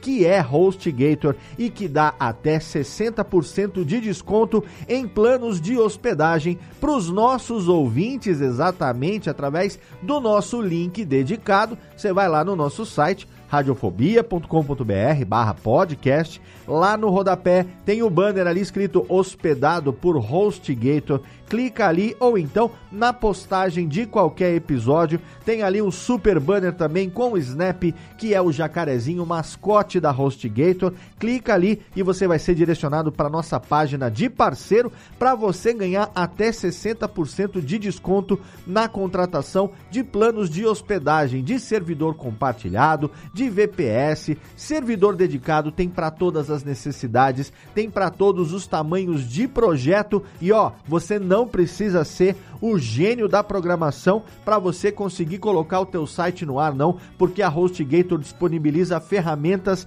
com muitos poucos cliques no mesmo dia da contratação da hospedagem, você já consegue ter o seu site no ar sem precisar saber detalhes de CSS, PHP, HTML, HTML5, não se preocupa com isso, porque as ferramentas de publicação de site da HostGator vão te ajudar a colocar o teu site no ar em poucos passos, muito fácil e muito rapidinho. Então não perca tempo, entre agora no nosso site clique no banner para você poder garantir até 60% de desconto na contratação do seu plano de hospedagem na HostGator.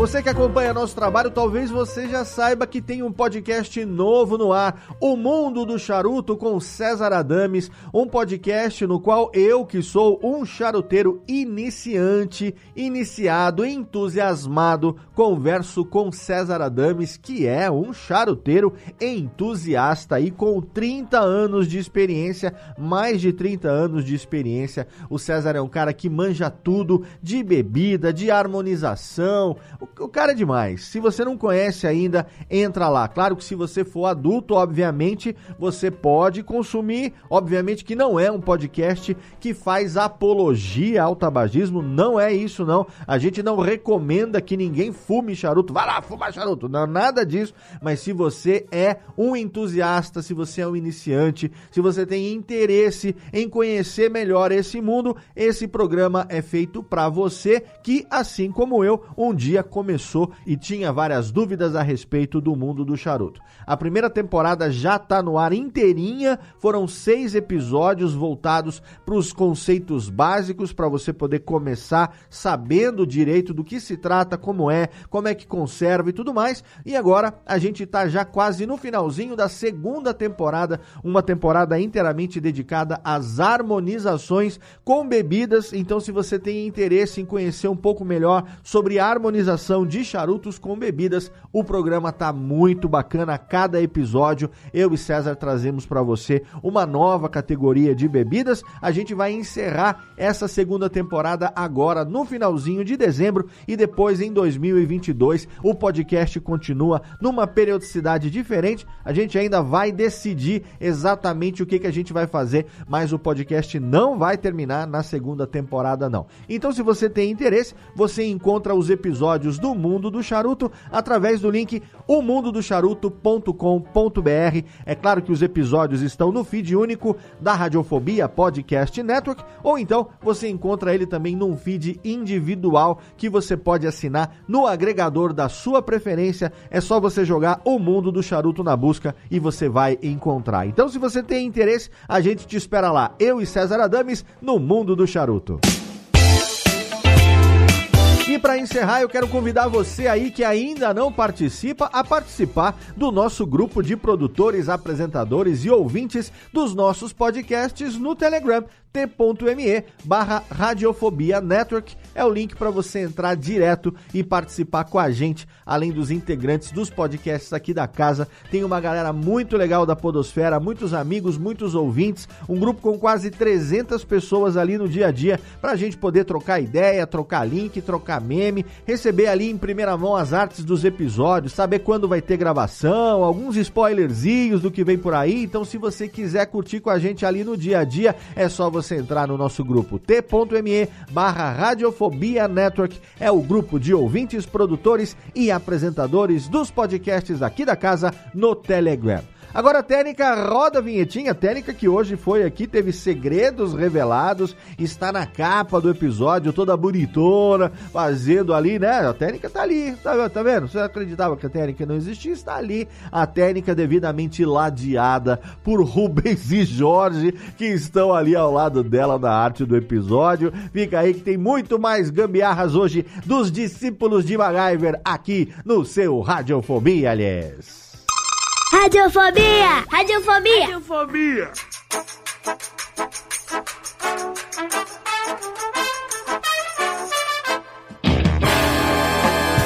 Tararinini. Tamo de volta aqui fazendo as gambiarritas. Tamo de volta no Radiofobia, tá chegando o fim de ano, eu quero encher a cara, sim. sim. Quero, quero tomar todas, hein, gente. Quero. Eu não vou lamber. Lamber corrimão. Não vou, não vou lamber corrimão. Primeiro, porque eu moro numa casa, não tem corrimão. Segundo, que eu prefiro lamber outras. Lamber outras coisinhas. Lamber. lamber ó, você tá aí fazendo essa cara aí, esse cara de safadeza? Estou falando do limãozinho com sal da tequila, entendeu? É, outras lambeções aí. Lambeu o dedo depois de comer um churrasco grego lá na rodoviária. É, Chile lambeu, gente. lambeu o dedo depois de enfiar no pavê, aquele pavê de nozes delicioso. Muito bem, quero fazer. Esse ano vou ver se eu faço o, o meu tradicional rosbife aqui novamente. Tô com saudade, dois anos sem fazer o meu rosbife. Antes da gente falar de Natal, vamos falar de gambiarra. Estamos aqui hoje com o nosso querido Thiago Fujiwara, Jéssica Dalcin, Júlio Macode. E o nosso convidado de hoje, Lassi Coivisto, o homem que diz que tem uma história. Eu já quero abrir, eu falei que ia abrir com o do Macode, mas para você não esquecer, Lassi, Conte a sua, que você quase contou no intervalo, e na sequência o Macode conta a dele também. Enquanto isso, quem está ouvindo a gravação ao vivo pelo YouTube já sabe, pode mandar ali também a sua gambiarra no chat, que daqui a pouco a gente traz aqui para compartilhar com os demais. Tiago Fujiwara já compartilhou também uma lista de coisas interessantíssimas aqui, que tá mais para ser o um programa de sintomas de pobreza do que de gambiarra, mas eu aceito. Até porque é, realmente, gambiarra é uma coisa nossa, somos todos pobres, no fundo, da, e, e de marré, marré, marré, porque tem umas coisas aí que quem nunca fez não é brasileiro. Podemos dizer. Quem nunca fez não é brasileiro. Mas e aí, Lázaro, conta pra gente. Olha, eu tenho uma só pra. Eu sou. Você falou que eu acordo cedo. Eu sou nadador. Tem uma gambiarra que é institucionalizada na natação. Ah. Que é que o óculos de natação, quando você nada, ele é, embaça. Sim. Então você passa a língua dentro do óculos para ah. não embaçar. É o melhor anti-embaçante que existe, ah. é a gambiarra institucionalizada. Lambe o óculos por dentro para ele não embaçar, funciona? Para ele não embaçar. Todo mundo, desde o profissional nas Olimpíadas, o cara Eu passa já vi o cara na Olimpíada fazer isso. o meu ficava verde quando eu fazia isso. Caraca, que, que língua ácida agora? O que, que é você? É o, é o lagarto? Dava aquela tossida de véu. que nojo, Bem, A minha história, ô, Léo, a minha é. história é uma história boa. É, é engraçado. Eu, eu tava, vai, no final do colegial. Acho que eu já tava no terceiro ano. E aí eu prometi que eu ia chegar uma hora em casa para minha mãe e eu não cheguei nessa hora combinada. Você quem eu nunca, tava né? com um amigo meu e ele já tinha acesso ao carro dele, é, que era o carro do pai, na verdade, mas ele, ele conseguia usar. Ele me levou para casa, mas já era bem tarde. Eu falei, espera aí, é, amigão meu de infância, o Ari. Aí eu falei, cara, fica aí no carro, deixa eu ver. Cheguei, subi o prédio, morava no morava num prédio. Fui abrir a porta. trancada por dentro, eu sem a chave. Ou seja, minha mãe Vamos só falou estabelecer o grau alcoólico dessa história? Era normal? Não, eu tava. Não, eu, eu tinha que tá, eu tinha que estar bem, porque você vai entender o que aconteceu. Uhum. Eu morava segundo andar, tá? Prédio baixo, é Ih, lá vem. cidade interior. Aí tinha- minha mãe tinha trancado por dentro, tipo, te vira, vai dormir no teu amigo. O que que eu fiz? A gente foi, o carro dele era uma pampinha, né? A gente voltou pra casa dele, pegou uma escada. A gente voltou até em casa. A gente não deixou o porteiro ver. Subiu em cima da entrada da, da portaria, que Nossa. dava o acesso pro primeiro andar. Colocou a escada e eu escalei por fora e entrei via sacada em casa. Só que nesse processo, quando eu olho pra cima, tem um menino que morava no mesmo prédio, o nome Ah. dele era Guilherme, que olhou e falou: "Ah, O que que tá acontecendo? Aí eu olhei e falei: Fica quieto. tipo, é de madrugada, pra não falar. né? Aí foi, deu certo, entrei. Aí minha mãe, tipo, acordou de manhã, né? E me viu dormindo na cama. Ela, como, como é que você entrou? Eu falei, não, entrei, tava aberto. Não, mas eu deixei fechado. Como? Como assim? Eu entrei e tal, né? Fazendo cara de, Sim. de, de paisagem. De repente, ela, ela desce, sei lá, foi pegar o jornal. Aconteceu, ou foi sair pra padaria pegar um. Ela volta e eu era o herói do Guilherme. porque ele era mais Ah, moleque te dedurou, filho da puta. Ele me dedurou. Caraca. Foi uma, foi uma bela sacada essa sua. Ó, ó, muito favor, bem, Léo. valeu. Eu, não podia estar, eu não podia estar alcoolizado, porque senão eu tenho um problema. Mas, mas foi uma gambiarra pra eu entrar em casa, uma gambiarra é, ousada. Cara, foi ousada, com certeza. Que gambiarra você tem aí, Macode, pra gente? Alguma coisa? Culinária vale também, viu, gente? Gambiarra culinária eu tenho também. Gambiarra culinária é Eu tenho excelente. algumas. Eu tenho uma, eu tenho uma que foi executada no ano de 2002. Nossa, vamos lá. Eu tinha Relembre. 25 aninhos, Ah. tinha 25 aninhos e tinha barra tenho um Escort L94 sapo a álcool. Como barra tenho? É porque ele já não é mais utilizado. Eu ainda tenho, mas não ando mais com ele. entendeu? Ah, Ele tá, entendi. Hoje ele está serve em- pra guardar suas gambiarras. É, é, ele, tá, Virou. ele, guarda, ele guarda uma casa, que ele fica lá pra dar movimento, entendeu? Na. Pra fazer de conta que tem movimento, ele fica numa garagem. É, sei. Esse, eu, eu- em 2002, eu arrumei um emprego de técnico de urna eletrônica. Cara, o Macode tem cada um. Na cidade de Tietê, próximo de Sorocaba, cidade de Jeff, Jeff Barbosa. E eu ia para Tietê às segundas-feiras e voltava às sextas. Lá eu ficava numa pensão, etc. E o carro, um dia desses, deu problema para ir até Tietê, porque ele não tava. Ele tava falhando, morrendo. E, né? Uhum. Bom, o mecânico veio me socorrer na estrada, no começo da estrada, em Itu ainda, né? Que eu morava em Itu na época. E ele deu um jeito lá e eu consegui chegar até Tietê. Cheguei até Tietê, passei a semana lá, eu não usava o carro, eu deixava ele no estacionamento. Certo. Quando eu fui sair com o carro na sexta-feira, que era por volta do horário do almoço, assim, Hum. eu já prevendo o, o problema que eu poderia ter com o carro, eu pedi para sair um pouco mais cedo e fui ver o carro, liguei o carro, dito e feito, nada funcionou. né? Certo. O dono da pensão, já tínhamos feito uma certa amizade, etc. E eu não sabia, quer dizer, eu tinha uma vaga ideia do que seria, que seria algo em relação ao combustível. Combustível não estava chegando ao motor, porque tinha que trocar o filtro de combustível e o meu mecânico não sabia onde era o filtro de combustível do meu carro. Certo. Fomos descobrir depois. O que, que eu fiz? Eu falei, você pode me levar numa loja de material de construção? Ele falou, ah, posso, né? Ele pegou o carro dele, me levou numa loja de material de construção. Eu comprei um galão de 15 litros, Hum. comprei uma mangueira de um comprimento bem grande, É. Passei no posto de gasolina, pedi pra ele parar no posto de gasolina. Ele colocou 15 litros de etanol no meu carro. Na época não era etanol, era álcool, viu? Vocês mais novos aí, era, antigamente chamava álcool, não chamava etanol. Ah, antigamente chamava etanol, chamava álcool. Voltei para o meu carro, coloquei o, esse é, tanque externo de combustível no, no passageiro, prendi ele com o cinto de segurança. Hum. Este cano que eu comprei, eu coloquei dentro do, do tanque, do, do- do- desse tanque externo. Este cabo saiu pela janela do passageiro, entrou no motor Caraca. e foi colocado no lugar exato onde vinha o combustível. Caraca. Era um motor, acho que eu não entendo muito de motor, era um motor CHT, né?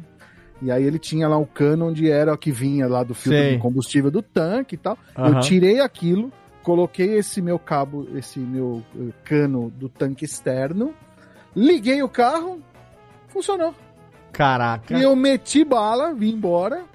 E ainda rodei com ele, com esse meu companheiro tanque externo no passageiro. Rodei com ele na sexta, no sábado, no domingo. Na segunda-feira eu fui no mecânico e falei: "Ah, agora arruma esta merda aí, porque.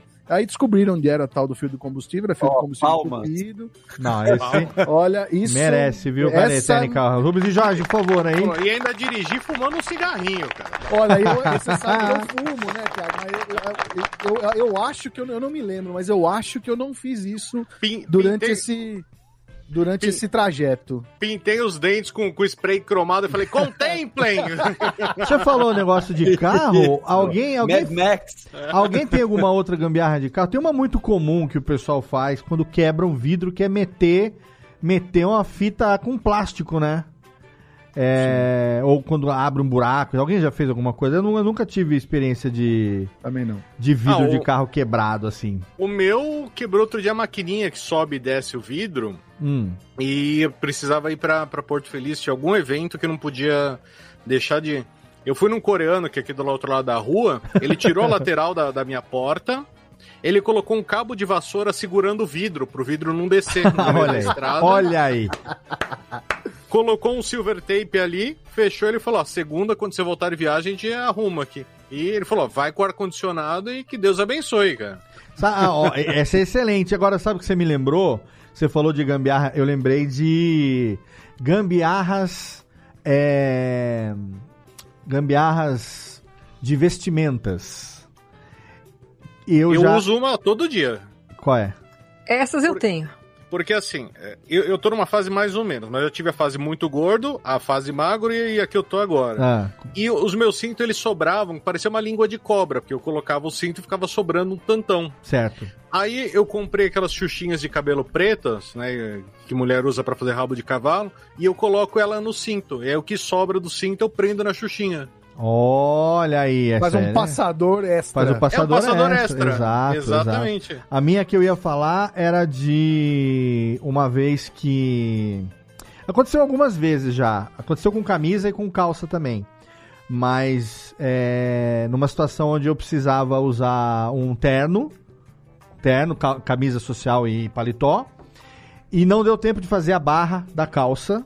E aí usamos a boa e velha fita fita crepe ou foi naquela acho que foi fita adesiva mesmo, aquela fita transparente, né? Não silver tape que não, não vendia silver tape no Brasil naquela época, mas aquelas fitas de, de, de, de- de pacote. Fita cre...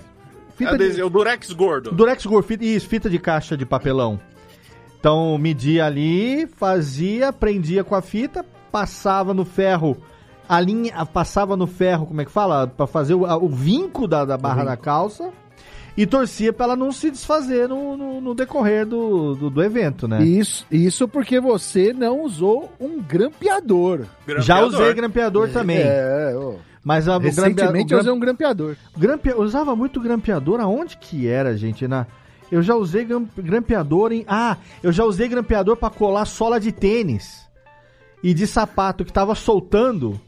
E eu só tinha aquele pra aquela ocasião. Tipo, sabe? Na, na época da igreja, do seminário, acontecia muito, cara. Sei lá, você tinha que ir pra um culto, não sei o quê, e de repente o seu sapato começava aquele. lá, língua, a, a sola ficar chabléu, chabléu. Você não tinha um super bonder, não tinha um Durepop, não tinha nada. Cara, pegava o grampeadorzão, taplac, taplac, taplac. Algum deles ia segurar, entendeu? Já aconteceu também. Agora já aconteceu de usar fita crepe na camisa a- embaixo do paletó, porque eu não lembro se a minha camisa rasgou, sujou ou se eu esqueci. E eu precisei pegar emprestado a camisa de um amigo meu que era maior do que eu. Eu era magrinho, já fui magro. Na época eu era magrinho. E a camisa, tipo assim, o defunto era maior, entendeu? Então aí o que que fez? Coloquei a camisa, aí meu amigo pegou, deu aquela dobradona nas costas. E aí, nas costas, a gente tentou prender pra ela ficar lisa na frente. O negócio era ficar lisa na frente. Usando paletó, ela tinha que ficar boa na frente. Pra poder botar gravata e tal. Ela não podia ficar folotona, entendeu? Aí, a gente botou fita crepe atrás. Só que eu suei muito. Aí a fita crepe soltou. Então o que, que a gente usou? Não sei como que a gente achou na gaveta lá que tinha. Tipo aqueles alfinetão de fralda. Uhum. Nossa Botamos uns três assim, um atrás do pescoço, um no meio das costas e um perto da linha da cintura, uns alfinetão de fralda e eu fiquei o tempo todo com medo daquela merda abrir e me empalar, né? mas, mas já foi, uma- foi uma gambiarra também que. Ah, mas você sabe que o César Tralli faz isso, cara. Outro dia eu vi. Porque ele tá sempre impecável com o terninho dele lá. Pois é, Eu então. falei, eu falei, porra, a camisa do cara é meu, fantástica. E aí mostrou que ele faz isso. na- Nas costas deles, o pessoal puxa e joga uma fita ali pra ficar É. bem alinhadinho no corpo, Tem que cara. aparecer bem na televisão, né? Na câmera de Sim. frente. Fa- falando em gente famosa, né? Tem uma gambiarra que é conhecida do Carlos Alberto de Nóbrega, né? Que ele sua muito na axila e ele coloca. Vou usar um termo aqui que a, Ah, a juventude coloca não vai saber, vai mods. colocar mods. Mods, sim. Carefree, sim. é, é um Mods. Absorvente feminino fiz. na, no coisa. É, Eu, eu tenho um parecido. Quando as crianças estavam saindo da fralda, a gente tinha medo delas fazer xixi na cama e aí, meu, molha colchão. Você sabe como que é o, o problema, né? O que, que a gente fez? Comprou aqueles tapetinhos para cachorro mijar e colocava em- entre o colchão e o lençol. Porque aí o dia que vazava, você trocava o tapetinho, trocava o lençol, não precisava se preocupar com o colchão, cara. E isso daí depois, até assim, é, quando tem um pessoal mais velho, que, sabe, tem idoso na família, eu dou essa dica, eu falo, coloca na cama ali, porque te poupa trabalho. Hoje a gente não tem lugar para quintal pra você colocar um colchão pra secar, cara. Sim. Não, isso certeza. aí hoje tem, inclusive, é, é, pra, não para cachorro, mas pra, pra gente mesmo, idosa, né? no- Que é o mesmo. Ah, eu usei o de O cachorro. princípio é o mesmo. O princípio é o mesmo, mas existe. Ô, ô Léo, Ah. e secar a roupa atrás da geladeira? Eu, eu já recorri a esse recurso também na época de, de seminário, porque na época de seminário tinha, tinha pouca roupa, né? Então, tipo, eu tinha um terno ou no máximo duas calças e dois paletós, pouca camisa e tal. Então, vira e mexe acontecia isso, né? Lavava, lavava a cueca e meia no banho e botava pra colocar atrás da geladeira pra secar. Só que o foda é quando você mora num alojamento com 10 negros, 12 negros diferentes, que você tinha que lotear a parte de trás da geladeira porque todo mundo fazia a mesma coisa. E só tinha uma geladeira no alojamento, né? Então, tinha o cara que secava na segunda de manhã, o cara que secava na segunda-feira de tarde. Rodízio, né? Rodízio de, de parte de trás de geladeira para poder secar a roupa. Nossa, com certeza. Eh, Tinha uma outra coisa que eu tava eh, tentando lembrar aqui agora, mas eu não lembro exatamente em que circunstância que era... O que que era, gente? que eu usei a. Eu tinha que consertar o negócio, mas não tava ficando bom. Aí eu. eu era um negócio preto que tinha riscado e tinha ficado um puta riscão branco, assim, sabe? Aí eu usei aquela caneta permanente e dei aquela pintadona assim e tal. O, o tom varia um pouco, né? Porque parece que tem preto claro e preto escuro nas tintas, né?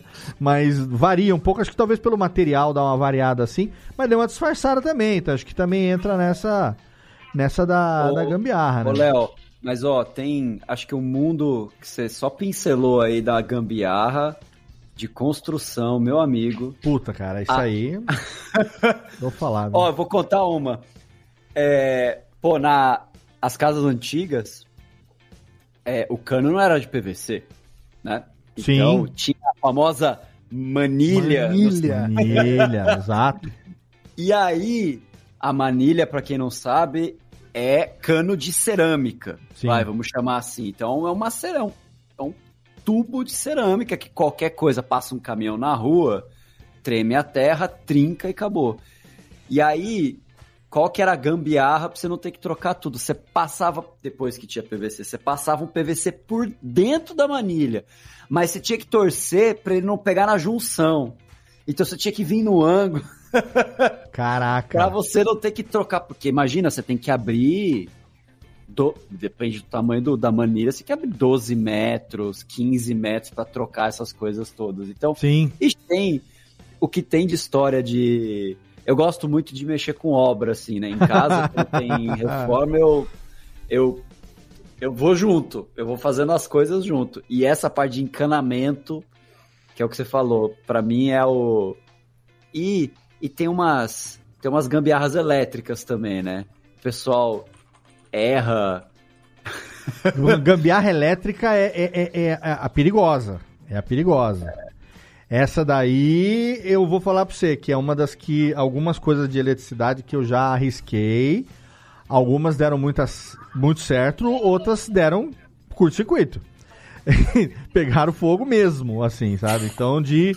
de é, é, acho que a mais comum é você, na falta de um Benjamin, na falta de um T, famoso T, famoso Benjamin, você fazer um- uma, uma, uma- utilizar dois fiozinhos para fazer a extensão de uma tomada para outra. Esse é o mais perigoso porque assim, se acontece como a Jéssica falou, de você deixar ele ali definitivamente provisório ou provisoriamente definitivo, uma hora vai pegar fogo, com certeza. É, o- o- outra é serrar o neutro, né? Exatamente. Ah, Exatamente. É. Muito feio. Exato. Esse- a gambiarra. Ou você tem um- uma tomada de, de 10 amperes, as- o equipamento precisa de 20. Sim. Aí é. você dá aquela gambiarra pro negócio funcionar. Então tem algumas, né? Tinha uma, uma época que eu morava numa uma, uma das casas que eu morei na vida que tinha um bocal de lâmpada antigo. E é, eu nu- nunca tive casa própria, tô sempre casa alugada, né? O, e o bocal era antigo mesmo. Aí um dia eu peguei e falei assim, cara, eu sempre você ia a- a colocar a lâmpada, a lâmpada não encaixava. É, ela, ela não dava o contato, entendeu? Ela, ela, ela não chegava no contato suficiente. Aí eu falei, vou trocar esse bocal. Só que é, eu mesmo, pra trocar o bocal, é, ela tava tão velha e era aquele bocal de metal, aquele negocinho de metal, que só de botar o parafuso, a chave de fenda no parafuso, o parafuso vinha esfarelando no dedo. Então, é, é, ela tava tão velha e oxidada que ali tinha que trocar mesmo. Eu tinha que, tinha que pegar e trocar o, o, aquele, aquele conjunto todo.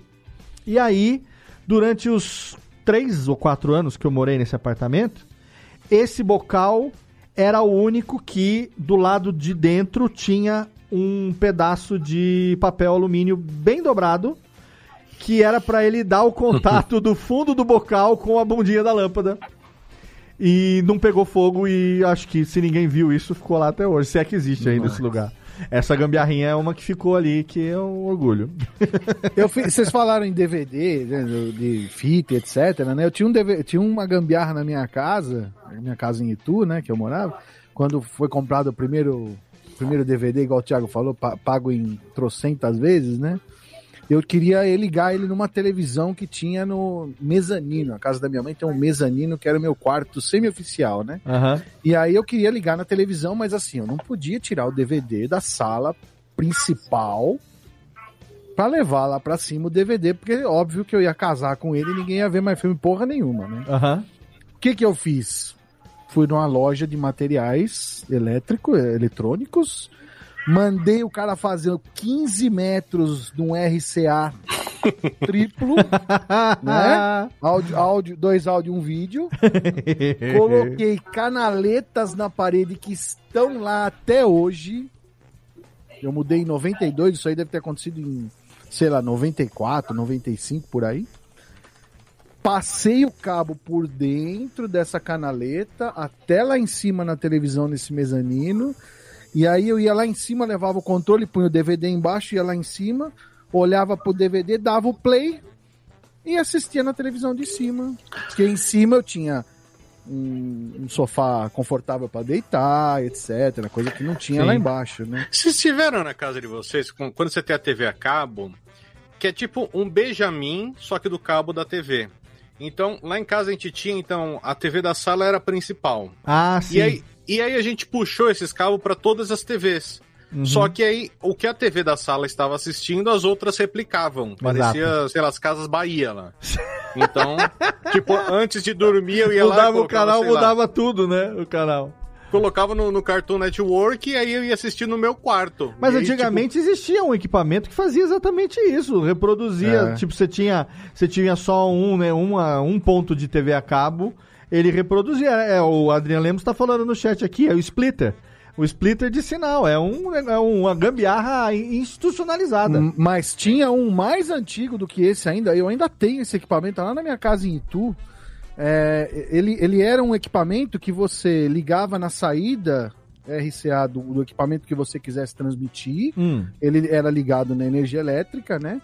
E ele tinha duas antenas. Ah, e saiu um sinal e de FM. saiu o sinal de. Não, de tipo o canal 3. Ah, o né? sinal de E aí UHF. Você punha de VHF, você punha no canal 3 lá. Sinal o de UHF, UHF. E a sua segunda televisão pegava o que estava passando na primeira. Ele era um transmissorzinho de UHF que, que, que- de curta distância ali, Pra você poder... Nunca funcionou essa bosta. Ah, é a mesma coisa. Antigamente tinha pra rádio isso também.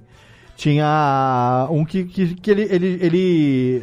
Na época, a gente chegou a falar isso também com contato com o Mauri quando eles estiveram aqui. Era um aparelhinho que você ligava, ele também tinha lá a sua própria fonte de energia, mas ele gerava aquele sinal numa certa frequência, você ia lá no rádio do carro, sintonizava, Ah, e sim. se ele tivesse dentro do seu carro, você conseguia é, ou tocar Você- ele. você liga no cinzeiro do carro hoje em dia. Exato. aí Sabe o que eu ainda, tava né? lembrando? A gente tava falando de roupa aqui.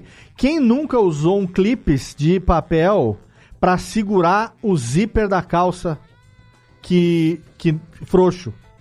Sim. Zíper Sim, frouxo que não necessariamente quebrado, mas o zíper que que não, não para em cima, Que né? não trava mais. Não Sim. trava em cima e que, óbvio, tem que dar sorte de na lingueta do zíper ter o buraquinho, que aí você consegue fazer tipo um S com o, o clipe de papel e prender essa parte do, do zíper no botão da calça. Sim. Fazer um, Mas aí a gente, a um gente hook. esqueceu do principal. Se você é brasileiro, você quer tirar o RG, você quer tirar um passaporte, Hum. no momento que você chega na Polícia Federal, o que, que eles fazem? Eles te dão um Havaianas desse daqui, um prego e fala, resolve a equação aqui. Porque não tem um brasileiro que não tenha um Havaianas aí que, que esteja tunado, cara. Eu vou te falar que aqui na minha casa, não sei, os meus filhos, eu não sei se é genético. é, eu não sei, talvez seja genético de mim, mas eu nunca tenho percebido porque eu não consigo usar chinelo de dedo. Eu só uso chinelo que, que tem a tira. Tipo Raider, né? Tipo que tem a sandália com a tira em cima, assim. Fica no meio do dedo, me dá um, me dá um nervoso, eu não consigo. ou ou de, um, de um tempo pra cá, não. Mas os meus filhos, cara, os três, Mas não dá um mês de comprar o chinelo, os moleques conseguem quebrar o chinelo. Eu não sei se eles têm a mania de ficar entortando o pé embaixo da mesa quando tá sentado. Eu não sei. Alguma genética tem que é gene... Gen Lopes estourar chinelo de dedo, cara. É brincadeira. Gen Lopes. É o Gen Lopes, é. O Gen Lopes. É tipo a prima brasileira da J-Lo, né? velho? Não, aqui na minha família a gente fala que o Gen Lopes é o gene de, da minha família, todo mundo fala pelos cotovelos. Então, imagina, no, no- no novo, no Natal antigamente, juntava todo mundo, puta, junta 30 Lopes no mesmo ambiente, querido. Quem é de fora, era teste pra nora, era teste pra namorada do, do, do, do neto. Vê se Eu, consegue. eu devo ter, eu devo ter esse gene também, não, porque eu também sou Lopes. É, a genética, louca, cara.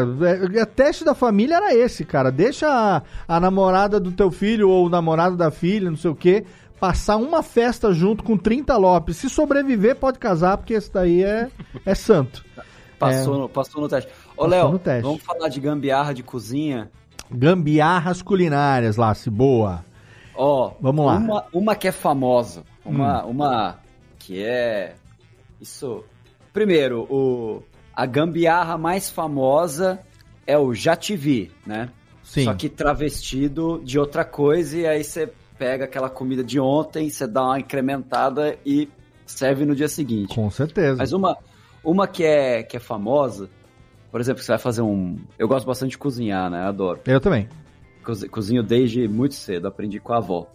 É, você vai fazer um bobó de camarão, por exemplo, e aí a mandioca não tá com amido o suficiente.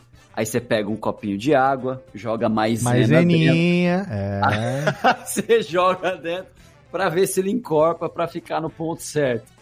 Essa, essa gambiarra é, é, é boa. Essa Essa- me gambiarra, ajuda. eu vou falar pra você, eu faço essa gambiarra no estrogonofe do dia seguinte, velho. Estrogonofe do que, que, que prato. Pra, que, é, na pandemia, eu tive que dispensar a, a pessoa que me ajudava. Na verdade, eu não mandei ela embora. Eu tinha uma. uma uma empregada, uma doméstica que trabalhava de mensalista aqui, em carteira assinada e tudo. Quando começou a pandemia, eu mantive ela durante três meses. No terceiro mês, ela pediu pra ir embora. Porque ela arrumou um emprego onde ela ia morar com a filha. No momento que ela pediu, eu tava três meses pagando ela, mas eu fazendo tudo sozinho. Aí ela pediu rescisão, eu rescindi e de lá pra cá nunca mais contratei e me virei a partir de, de então até hoje. Tudo, né? Eu fiquei um ano e pouco fazendo tudo de casa. Agora eu consigo de novo ter uma pessoa que me ajuda na limpeza duas vezes por semana. Mas cozinha continuo sendo eu. Eu que cozinho todo dia aqui pros meninos. Eu dou sorte de que o mais velho já saiu de casa, foi morar sozinho. Tô morando com o do meio e o mais novo só fica comigo a cada duas semanas, porque fica entre minha casa e a casa da mãe dele. Sim. Quando eu tô só com o do meio aqui e eu, a gente é tudo meio low carb, então a gente se vira com um bife de qualquer coisa, uma salada, ajuda? Ajuda. Mas também tem dia que tem que fazer lá uma macarronada, um estrogonofe, um negocinho pra poder variar, senão moleque de 16 anos vai crescer com cara de alface. E aí, o estrogonofe é uma uma vez por semana eu faço e ele gosta de estrogonofe de frango. Não gosta de estrogonofe de carne, então eu faço estrogonofe de frango. Mas é aquele estrogonofe não é o do Jacan, que lá eu faço quando a minha namorada vem aqui, compro hoje em dia filé mignon a gente não compra mais, né? Mas a gente faz um negocinho um pouco mais caprichado, com um pouco menos de mostarda e ketchup, dá uma cara um pouco mais gourmet. Mas no dia a dia, se eu tiro o ketchup e mostarda, ele fala: "Nossa, o gosto tá diferente". Ele gosta de gosto de sanduíche. Então, no dia que você faz, pô, tá, fica delícia. Hoje mesmo eu fiz. Fica delícia ali, um arrozinho fresco, um estrogonofe e uma batatinha palha. Maravilha. Frango, aí bota ali um pouquinho de pouquinho de molho inglês, eu boto um pouquinho de molho inglês, eu boto umas duas colheres de maionese, que dá, um, dá uma cremosidade, e alfa, é, maionese, é, é, ketchup, mostarda e creme de leite. Comeu na hora, tá cremosíssimo. Só que aí ele falou assim, que nem agora, amanhã ele vai almoçar o estrogonofe, né? Ele falou, pá, sobrar eu como amanhã no almoço. A hora que eu vou esquentar pra ele, tá aquela gororoba dentro da panela. E aí você tem que fazer o quê? Você vai meter aquilo no micro-ondas? Não fica legal. Então, o que, que você faz? Dá aquela dissolvida com a água, só que ele fica aguado.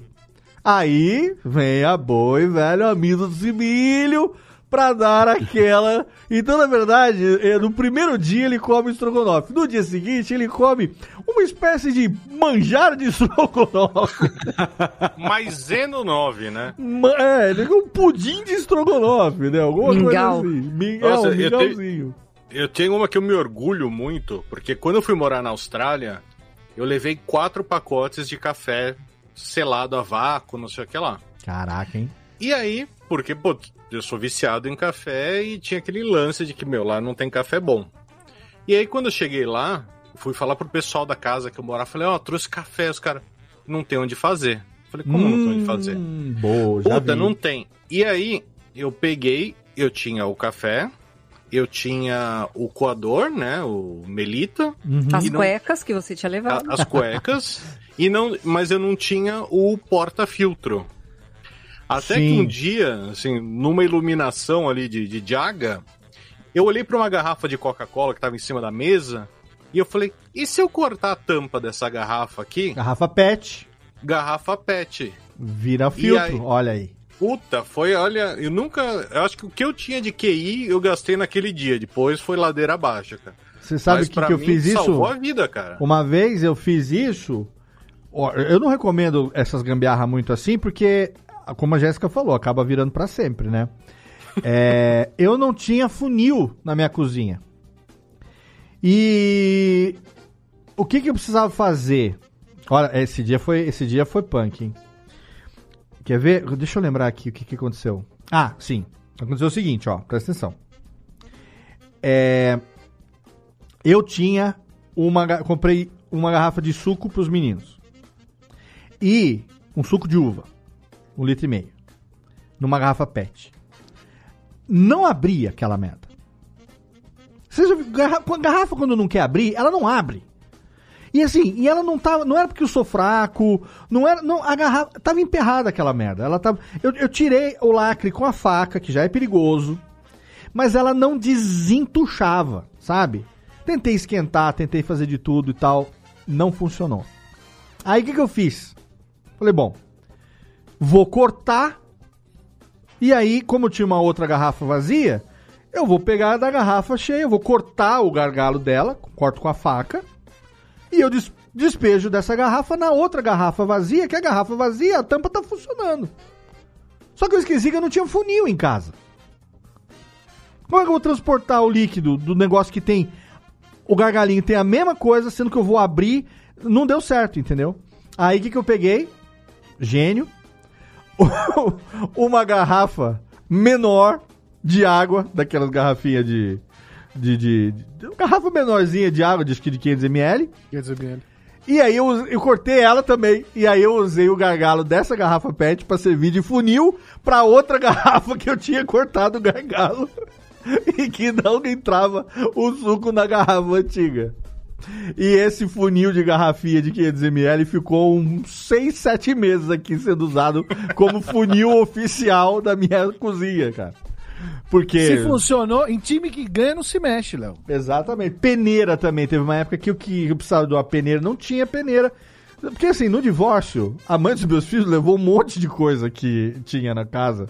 E aí depois eu fui me, me, me ajeitando de novo. Então, tipo, ah, cadê fulano? Tá na gaveta de baixo. Não tá. Como assim não tá? É lá que eu fico. Ah, não. Ela levou no divórcio foi embora. Tá bom, foda-se. Depois eu compro outro. E agora? Como é que eu vou fazer? Então, assim, peneira, eu já cansei de utilizar pano de prato como peneira. E funciona, dependendo do, do, do que você quer peneirar, óbvio, né? Dependendo do tamanho da fibra do pano de prato também. Então, Até papel toalha dá pra usar de peneira, dependendo da situação. E, o- Fazer de- e- queijo, você consegue usar aquelas fraldas, assim, ou fazer coalhada, né? Que você, você consegue usar pra bastante. É, e fio, o, a- o papel toalha dá pra usar de filtro de papel também. Numa, numa falta de um filtro de papel, dá pra usar também. Pra coar óleo. Agora, pra mim, a gambiarra, culi- gamba- gambiarra culinária genial, eu não tenho muita história pra contar além do meu, da minha maisena, mas gambiarra culinária genial pra mim é quando a pessoa consegue substituir ingredientes que ela não tem para fazer um efeito que ela tem. Ô, Jéssica, você falou que você tinha experiência. Era de quê? De culinária ou era de, de vestimenta? Não, era de roupa. Quando a gente tava falando ali, tem a, Ah, de coisas de roupa. roupa que eu fiz, é. E que a gente, quando às vezes vai numa vitrine Hum. e aquele caimento tá perfeito, mas a gente não olha que tem isso. Tem um monte de fitinha atrás, um monte Não de é? negócio que no manequim deixa aquela roupa perfeita. Aí você pega, tá, mas quero, tira, quero experimentar aquela ali. Ah, pois é só um pouquinho. Aí a pessoa te entrega um camisolão, assim, assim, olha. Cara, mas essa não é a que tava na vitrine. É sim. Não, mas hum, entende, faltou, falta todo o ajuste. Mas até a de comida, assim, bom, eu recentemente descobri que sou. é, eu não sou celíaca, mas Hum. é como se eu fosse. Tivesse uma. Eu tenho uma sensibilidade não celíaca ao glúten. Certo. Então eu tô nessa, nessa fase aí, tentando pegar as coisas que. que os pães, bolos e tal, e transformar em coisas sem Ah, glúten, né? Porque o celíaco é foda, né? Não pode ter contato nenhum de contaminação. Exato, que... então graças a Deus não é o meu caso. É. Porque, digamos, é, o pessoal esses dias quis ir numa pizzaria, eu fui e não comi. Mas a- Nossa, o celíaco não pode nem. tem que ser. É, mas fazer o quê, né? Pra uma pizzaria não comer é sacanagem, é, é, é tortura isso aí, não, não. E, mas o celíaco não pode nem entrar no ambiente da pizzaria porque o, a- o glúten que tá no ar, É, e então, eles é contaminado, a né? farinha, pode, a pessoa pode passar mal, Caramba. sério, né? A pessoa pra fazer um negócio sem glúten tem que ter uma cozinha diferente da cozinha que faz, tem que ser tudo diferente, né? É, as contaminações cruzadas que eles chamam, né? Isso, é, é, é bicho feio mesmo. Então, Ô, a- ainda bem que não é meu caso, mas é, eu tô, tô descobrindo umas coisas aí que são misturas de farinha, é o que eu tô fazendo agora Ah, e tô fazendo tá. teste. Ah, isso é Pega legal. farinha de arroz, farinha de, De eh, amêndoa, essas coisas?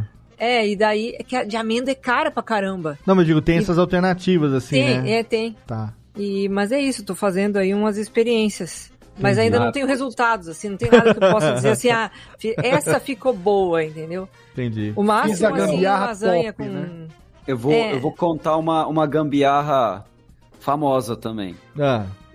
Quando você vai fazer. Eu, eu, eu gosto muito de fazer as coisas mesmo. Então, por exemplo, eu- quando eu faço macarrão, eu faço a própria massa do A macarrão. massa, sim, eu respeito, hein? E aí a, e aí a, a, a proporção, a receita é, é 150 de farinha branca, 50 de farinha de semolina Hum, e um ovo. certo. E é só isso, aí você mistura tal, essa, essa é a, a, a receita italiana mesmo, que você Sim. usa pra fazer quase tudo. Só qual o problema? Galinha não é tudo igual, ovo não é tudo igual, né? É, pois é. Então tem ovo maior, tem ovo menor. Sim. E o que acontece? O, o problema é quando o ovo é pequeno Hum, e você não consegue, não tem gema e clara o suficiente pra você juntar a massa, porque você não tá usando, você só E aí qual é a gambiarra? Você usa água. a água complementa o ovinho. Você- se você não dá no ponto, você joga um pouco. Você, mas assim, tem que ser muito milimétrico, é quase conta-gota. Muito assim, Não faz ninja. uma diferença muito grande. É, mas é uma gambi pra você chegar no ponto correto da, da massa de. Sei lá, de um espaguete ou Sim, de um sim. fettuccine, qualquer coisa. Cara, que fazer. animal. Eu adoro massa fresca. Eu também sei fazer massa fresca, mas eu tenho uma preguiça de fazer. que puta que pariu. Pra mim é, é adria grano duro. Se eu vou fazer um carbonarinha, via de regra é normal mesmo, porque é uma preguiça, velho. Nossa. Tinha um, um senhor italiano, uma família italiana, na época que eu morava no, no seminário, quando eu tava no Rio de Janeiro, que quase todo domingo a gente ia lá na casa deles pra fazer massa. Aí pendurava os varal de massa, fazia todo tipo de massa, não sei o quê. Cara, pra um jovem de 18 anos que acabou de sair de casa, tá conhecendo o mundo, puta que pariu. Nunca usei esses skills na vida, cara. Porque hoje em dia, velho, é uma questão, é questão de tempo. Ou eu vou ficar 50 minutos na cozinha fazendo, ou eu faço um 10 minutos, no caso do carbonara, você não vai levar menos, o tempo de cozimento do macarrão praticamente. E esses outros 50 minutos a gente assiste um filme, sei lá, faz alguma coisa. Então, assim, eu tenho uma preguiça. A minha namorada já tá falando que bora fazer massa. Não vou fazer massa. Não vou mesmo. não, daqui a pouco vamos mas, lá. mas, Mas lasanha, não dá lasanha ideia, com né? massa de panqueca eu já fiz e dá certo. Massa de pastel também. Nossa. É, mas é que daí tem glúten.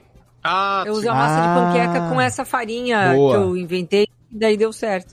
E daí Ah, a gente, a partir da massa de panqueca, evolui pra outras coisas. Tipo, a- a lasanha, que é só fazer as Boa. camadas ali, deu certo. Assa É. no forno e tal, fica bem bom. A bonitona fala, bora fazer massa, porque sou eu que vou pra cozinha. O trabalho Ô, dela é ô, Léo, esperar mas ficar é pronto que eu e ia comer. falar. Você É. acha que você acha que é a minha vontade? Chega a esposa e fala assim: "Nossa, tô com tanta vontade de uma massa, você fazendo a massa, é tão legal o processo, ou o risoto, né? tá. É pra manter a magia? Então vamos, vamos lá, então. é só, tá é só falar assim, ó, faz o seguinte, começa lá que eu já vou. É, pra manter a magia. Tá bom, então até aí a gente pode pensar em fazer também. Beleza. Claro, claro, né? Tem que agradar a patroa aí, então tá certo, você tem que combinar. e Faz, que faz fazer, a tem quatro mãos também, né? Convida Tá pra certo. fazer junto, fazer companhia na cozinha. Ah, essas bom, faz, igual, é- faz igual aquela cena do Ghost lá, que é um mexendo, Bom, é, pra isso ela tem que vir pra cá, né? Porque eu aqui e ela em São José não dá. Tem que vir pra É, cá pra é, fazer. só né? quando- É, ou você bota a webcam, vai fazer, faz uma massa aí que eu quero ver, aí, é- aí não adianta. Aí é fetiche na massa, não, não em mim, pô. Aí fudeu. Deixa eu quero ver você amassando alguma coisa hoje. Vai, então vou amassar uma folha de papel, então. Aí vou lá e cozinho o macarrão com grano duro, que tá muito mais rápido. Mas ah, aí, aí sim, aí sim. Aí pega, por exemplo, aí pra um. Agora pro final do ano, pra uma ocasião especial. Entendeu? Mas não pode ser festa muito grande na casa de todo mundo, não, senão você tem que fazer um, um, um rolo de massa. Tem que fazer um. Né? Pra, pra fazer massa É, pra, pra abrir a massa é um ah, não, nossa, fazer massa pra 15 pessoas, nem pensar. Agora, o que eu gostaria, aí sim, que- aí até um presente que eu gostaria de me autodar ou de receber aquela maquininha de Cilindro? O, ci- ah, o cilindro é, pra, e, é depois- bom. e tem aquele que corta Ah. também. Tem um. Não, sei- é isso. Eu tenho isso aí, da Marcato. Ah, é a- então é aí. Tem aquele É, cilindrinho. não, aí você entendeu? abre ela, você tem vários complementos. Eu ganhei de Ah, presente. Tem aquele de que, dependendo do negocinho que você põe na frente, a massa sai com um formatinho diferente, né? Dá pra Exato. fazer talharine mais achatadinho, dá pra fazer até uns, uns, uns fuzilhos, uns parafusos, uns negocinhos, dependendo do, do, do- do- É tipo um, um filtro que vai na frente, assim, né? Uma forma, né? É o que É, vai ele é a um- forma pra massa, são, né? São dois rolos, né? E aí você. O primeiro é só para você poder é, acertar a espessura da massa. Então acho que é uma numeração de, de 1 a 9, se eu não me engano. Ah, tá. Só que dificilmente você vai chegar em 9, porque senão fica muito fino. E aí, qual que é o esquema? Você sempre tem que passar duas vezes a massa. Olha aí, hein? Então, e aí, pra, aí você. Então você passa duas vezes, aí você diminui um. Aí você passa duas vezes, diminui um. E aí você vai sentir, assim, é, chegar em sete, seis, depende do tipo de massa que você for fazer. E aí vai ter um segundo rolo que fica na frente, que ele é removível. Ele é uma cabeça como se fosse se encaixasse, assim, na frente.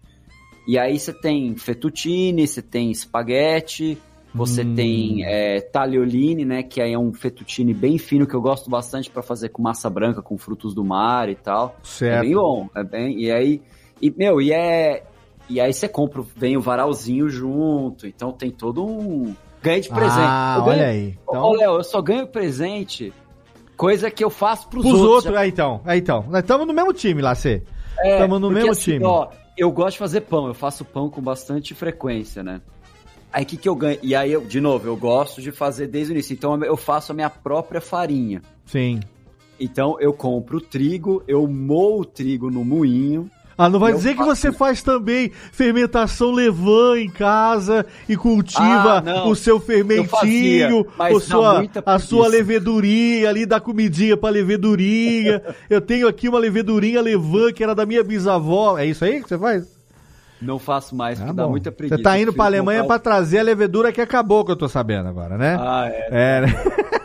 Só se for pra fazer cerveja, né? Fazer Weissbier. Não. Ah, não, tá doido. Mas puta, aí é isso, aí eu ganhei. Pão também é um negócio que... um- eu ganhei um moinho de presente, porque eu faço pão pros outros, né? Sim, Então, Pois é. eu não ganho presente pra, pra Tá eu me divertir. É pra se divertir pros outros. Tá vendo? tá, que excelente. Olha só, gente, eu gostei demais desse papo aqui. Se a gente ficar aqui, ó, a gente. Porque gambiarra, a vida do brasileiro, né? A gente, nossa vida é uma eterna gambiarra. Então, se deixar, a gente fica aqui até amanhã falando. A gente vai lembrando, porque uma vai puxando outra, né? É o tipo de pauta que não dá pra gente escrever ah, ah, as minhas gambiarras da vida, sabe? Então, tem muita coisa ainda de, de, de utilizar coisa num lugar de corda pra amarrar. Não, se falar os negócios. Ó, ca- caneta Bic já foi usado como gambiarra pra muita coisa nessa. Tampa de caneta Bic Ou a, ca- a caneta vazia, o tubo da caneta vazia, né? Que também vira ali um. Vira um tubinho plástico ali. Tivesse o Vitor aqui, ele já ia falar aqui, né? Quem nunca fez um cachimbo de crack com Yakult É, caneta Bic, né? O Vitor, o Vitor tá lembrando. Roda, roda a fita cassete com a. com a É, Bic. não, o Vitor ia a falar do cachimbo de crack, com certeza. Manda beijo aí Puleiro pro de calopsita. Passa um fiozinho por dentro e fica. Puleira de calopsita, é ótimo. Ó, e com essa aí, lembrando da nossa querida falecida. Como é que era o nome dela? Itamar. A Ita. A Ita, Itamar. a calopsita transexual, que é verdade essa história, viu, Lácia? A, Ita- a, a, a Jéssica tinha uma calopsita macho que virou fêmea ao longo da vida. Não era fêmea que virou macho. Não, era fêmea, né? A gente achava que era macho, porque não tinha, enfim, o o di- dimorfismo sexual dela lá, enfim, não É. aparecia. Só que eu tinha, um, eu tinha um macho em casa. Sim. E quando eu herdei essa, esse outro macho, ele de uma hora pra outra começou a botar ovo. e se sentiu estimulado com a É, presença de um macho de A verdade. calopsita E aí, transexual da, da Jéssica. a ela se Jéssica- chamava Itamar por causa do tupete do presidente, do ex-presidente, e aí passou a ser só Ita. Mais delicado, assim, o nome, Tá, né, mas um começou a apelido. botar ovo e falou assim: esse presidente. Ai, Deus do céu. É que nem os presidentes aí que os caras Podia acharam ter que era se uma chamado coisa. ou Lilian outra. Ramos, né? Mas não. Podia. e com a história da calopsita que tinha o puleiro de caneta Bic, A gente encerra aqui, Técnica. Bota a nossa vinhetinha aqui, a musiquinha de encerramento, por favor.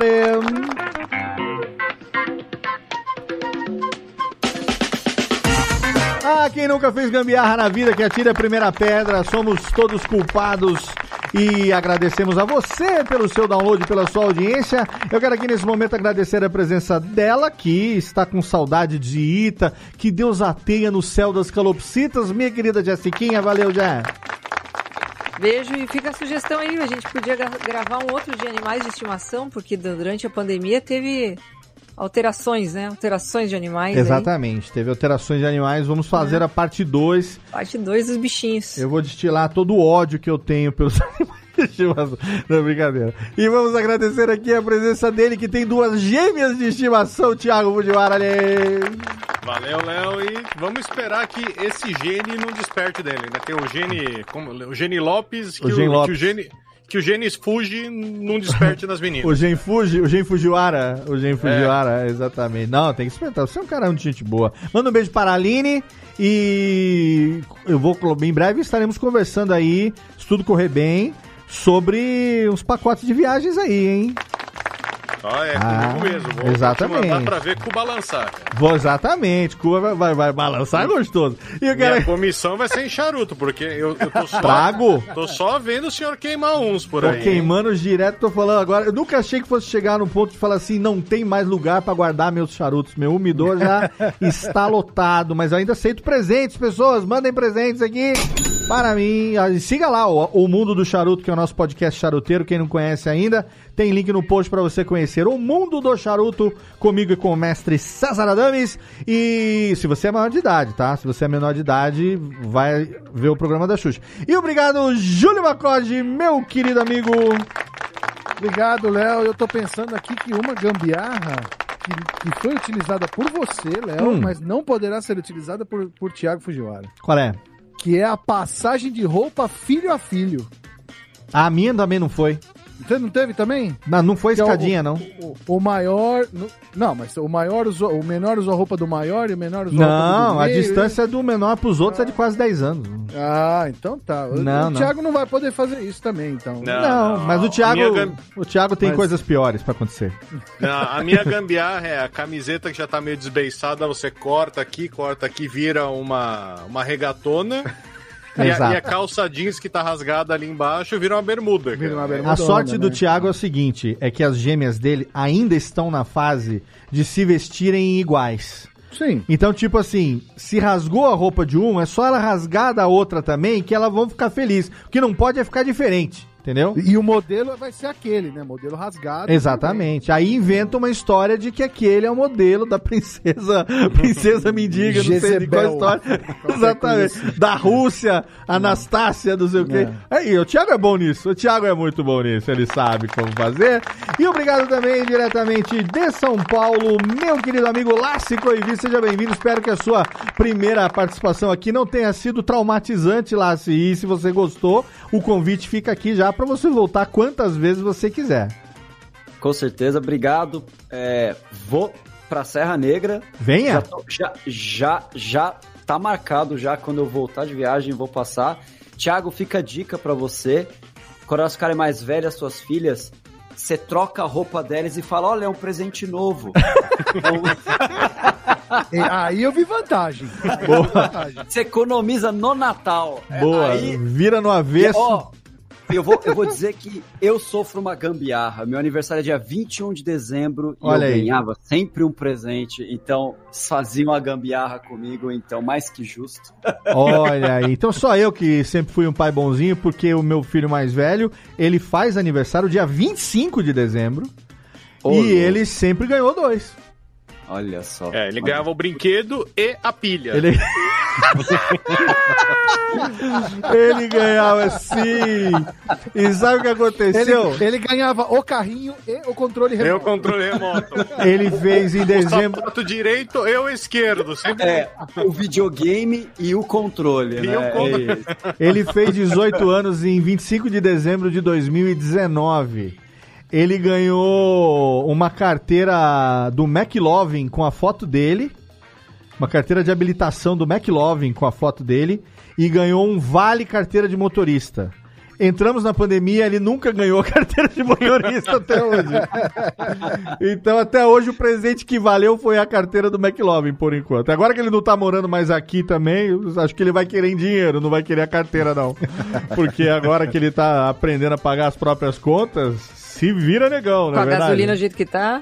É, e nem carro não precisa de carro. carro Tá morando em Serra Negra, ter carro pra quê? Sobe o morro, faz exercício de perna. Pô, melhor coisa, vai ficar coxudo. Laci, quem quiser acompanhar você, rede social, LinkedIn, Prontcast daqui a pouco tá no ar aí. Quem quiser conhecer a Prontimed agora, o momento é todo seu, meu velho. Tô no Twitter, é, que é onde eu, eu fico seguindo um monte de gente, fico falando umas abobrinhas. LinkedIn também. Instagram eu quase não entro, é mais pra família, essas coisas. Eu tô meio longe do, do Instagram. É, mas vamos lançar pela Prontimed o Prontcast em breve. Já estamos indo gravar já os- o terceiro episódio logo mais. Produção e edição Radiofobia Podcast Multimídia. Perfeito. Recomendado.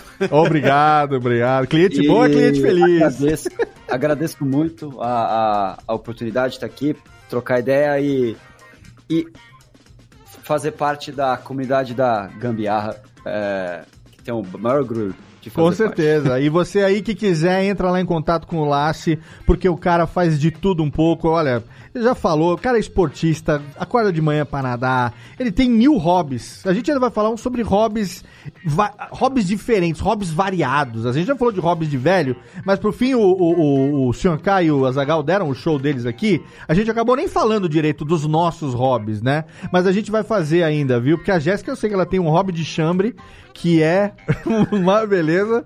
Ela quer falar desse hobby, na é verdade, Jéssica? Eu sei que ela tem um lá que É tá- de seda cor-de-rosa, de lindo. seda mel- é meliceira. O hobby de colecionar melissa, ó. Temos, Ah, temos muito assunto ainda pra falar. Então, obrigado, meus amigos. Obrigado, Lassi. Obrigado. Obrigado. a você que ouviu a gente. Mais um episódio do Radiofobria. Obrigado pelo seu download. Pela Radiofobria, falei. Pelo seu download, pela sua audiência. Todo dia tem programa novo no seu feed. Radiofobia.com.br barra podcast. Abraço na boca e tchau!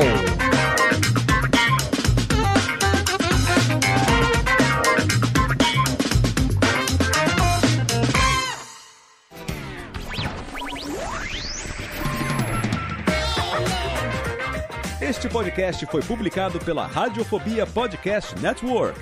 Acesse radiofobia.com.br barra podcast para conhecer e ouvir todos os nossos programas ou assine no seu agregador de podcast preferido.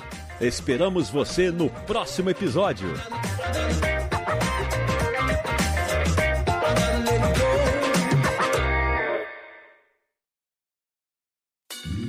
Oi, eu sou o Antônio Viviani e quero convidar você a ouvir o nosso podcast Voz Off. Desde julho de 2017, eu e meu amigo Nicola Lauleta temos o prazer de conversar com as grandes vozes do rádio, da TV e da publicidade do Brasil e trazer suas histórias até você. Se você, como nós, é apaixonado por locução, acesse vozoff.com.br e acompanhe nossos episódios aqui na Radiofobia Podcast Network.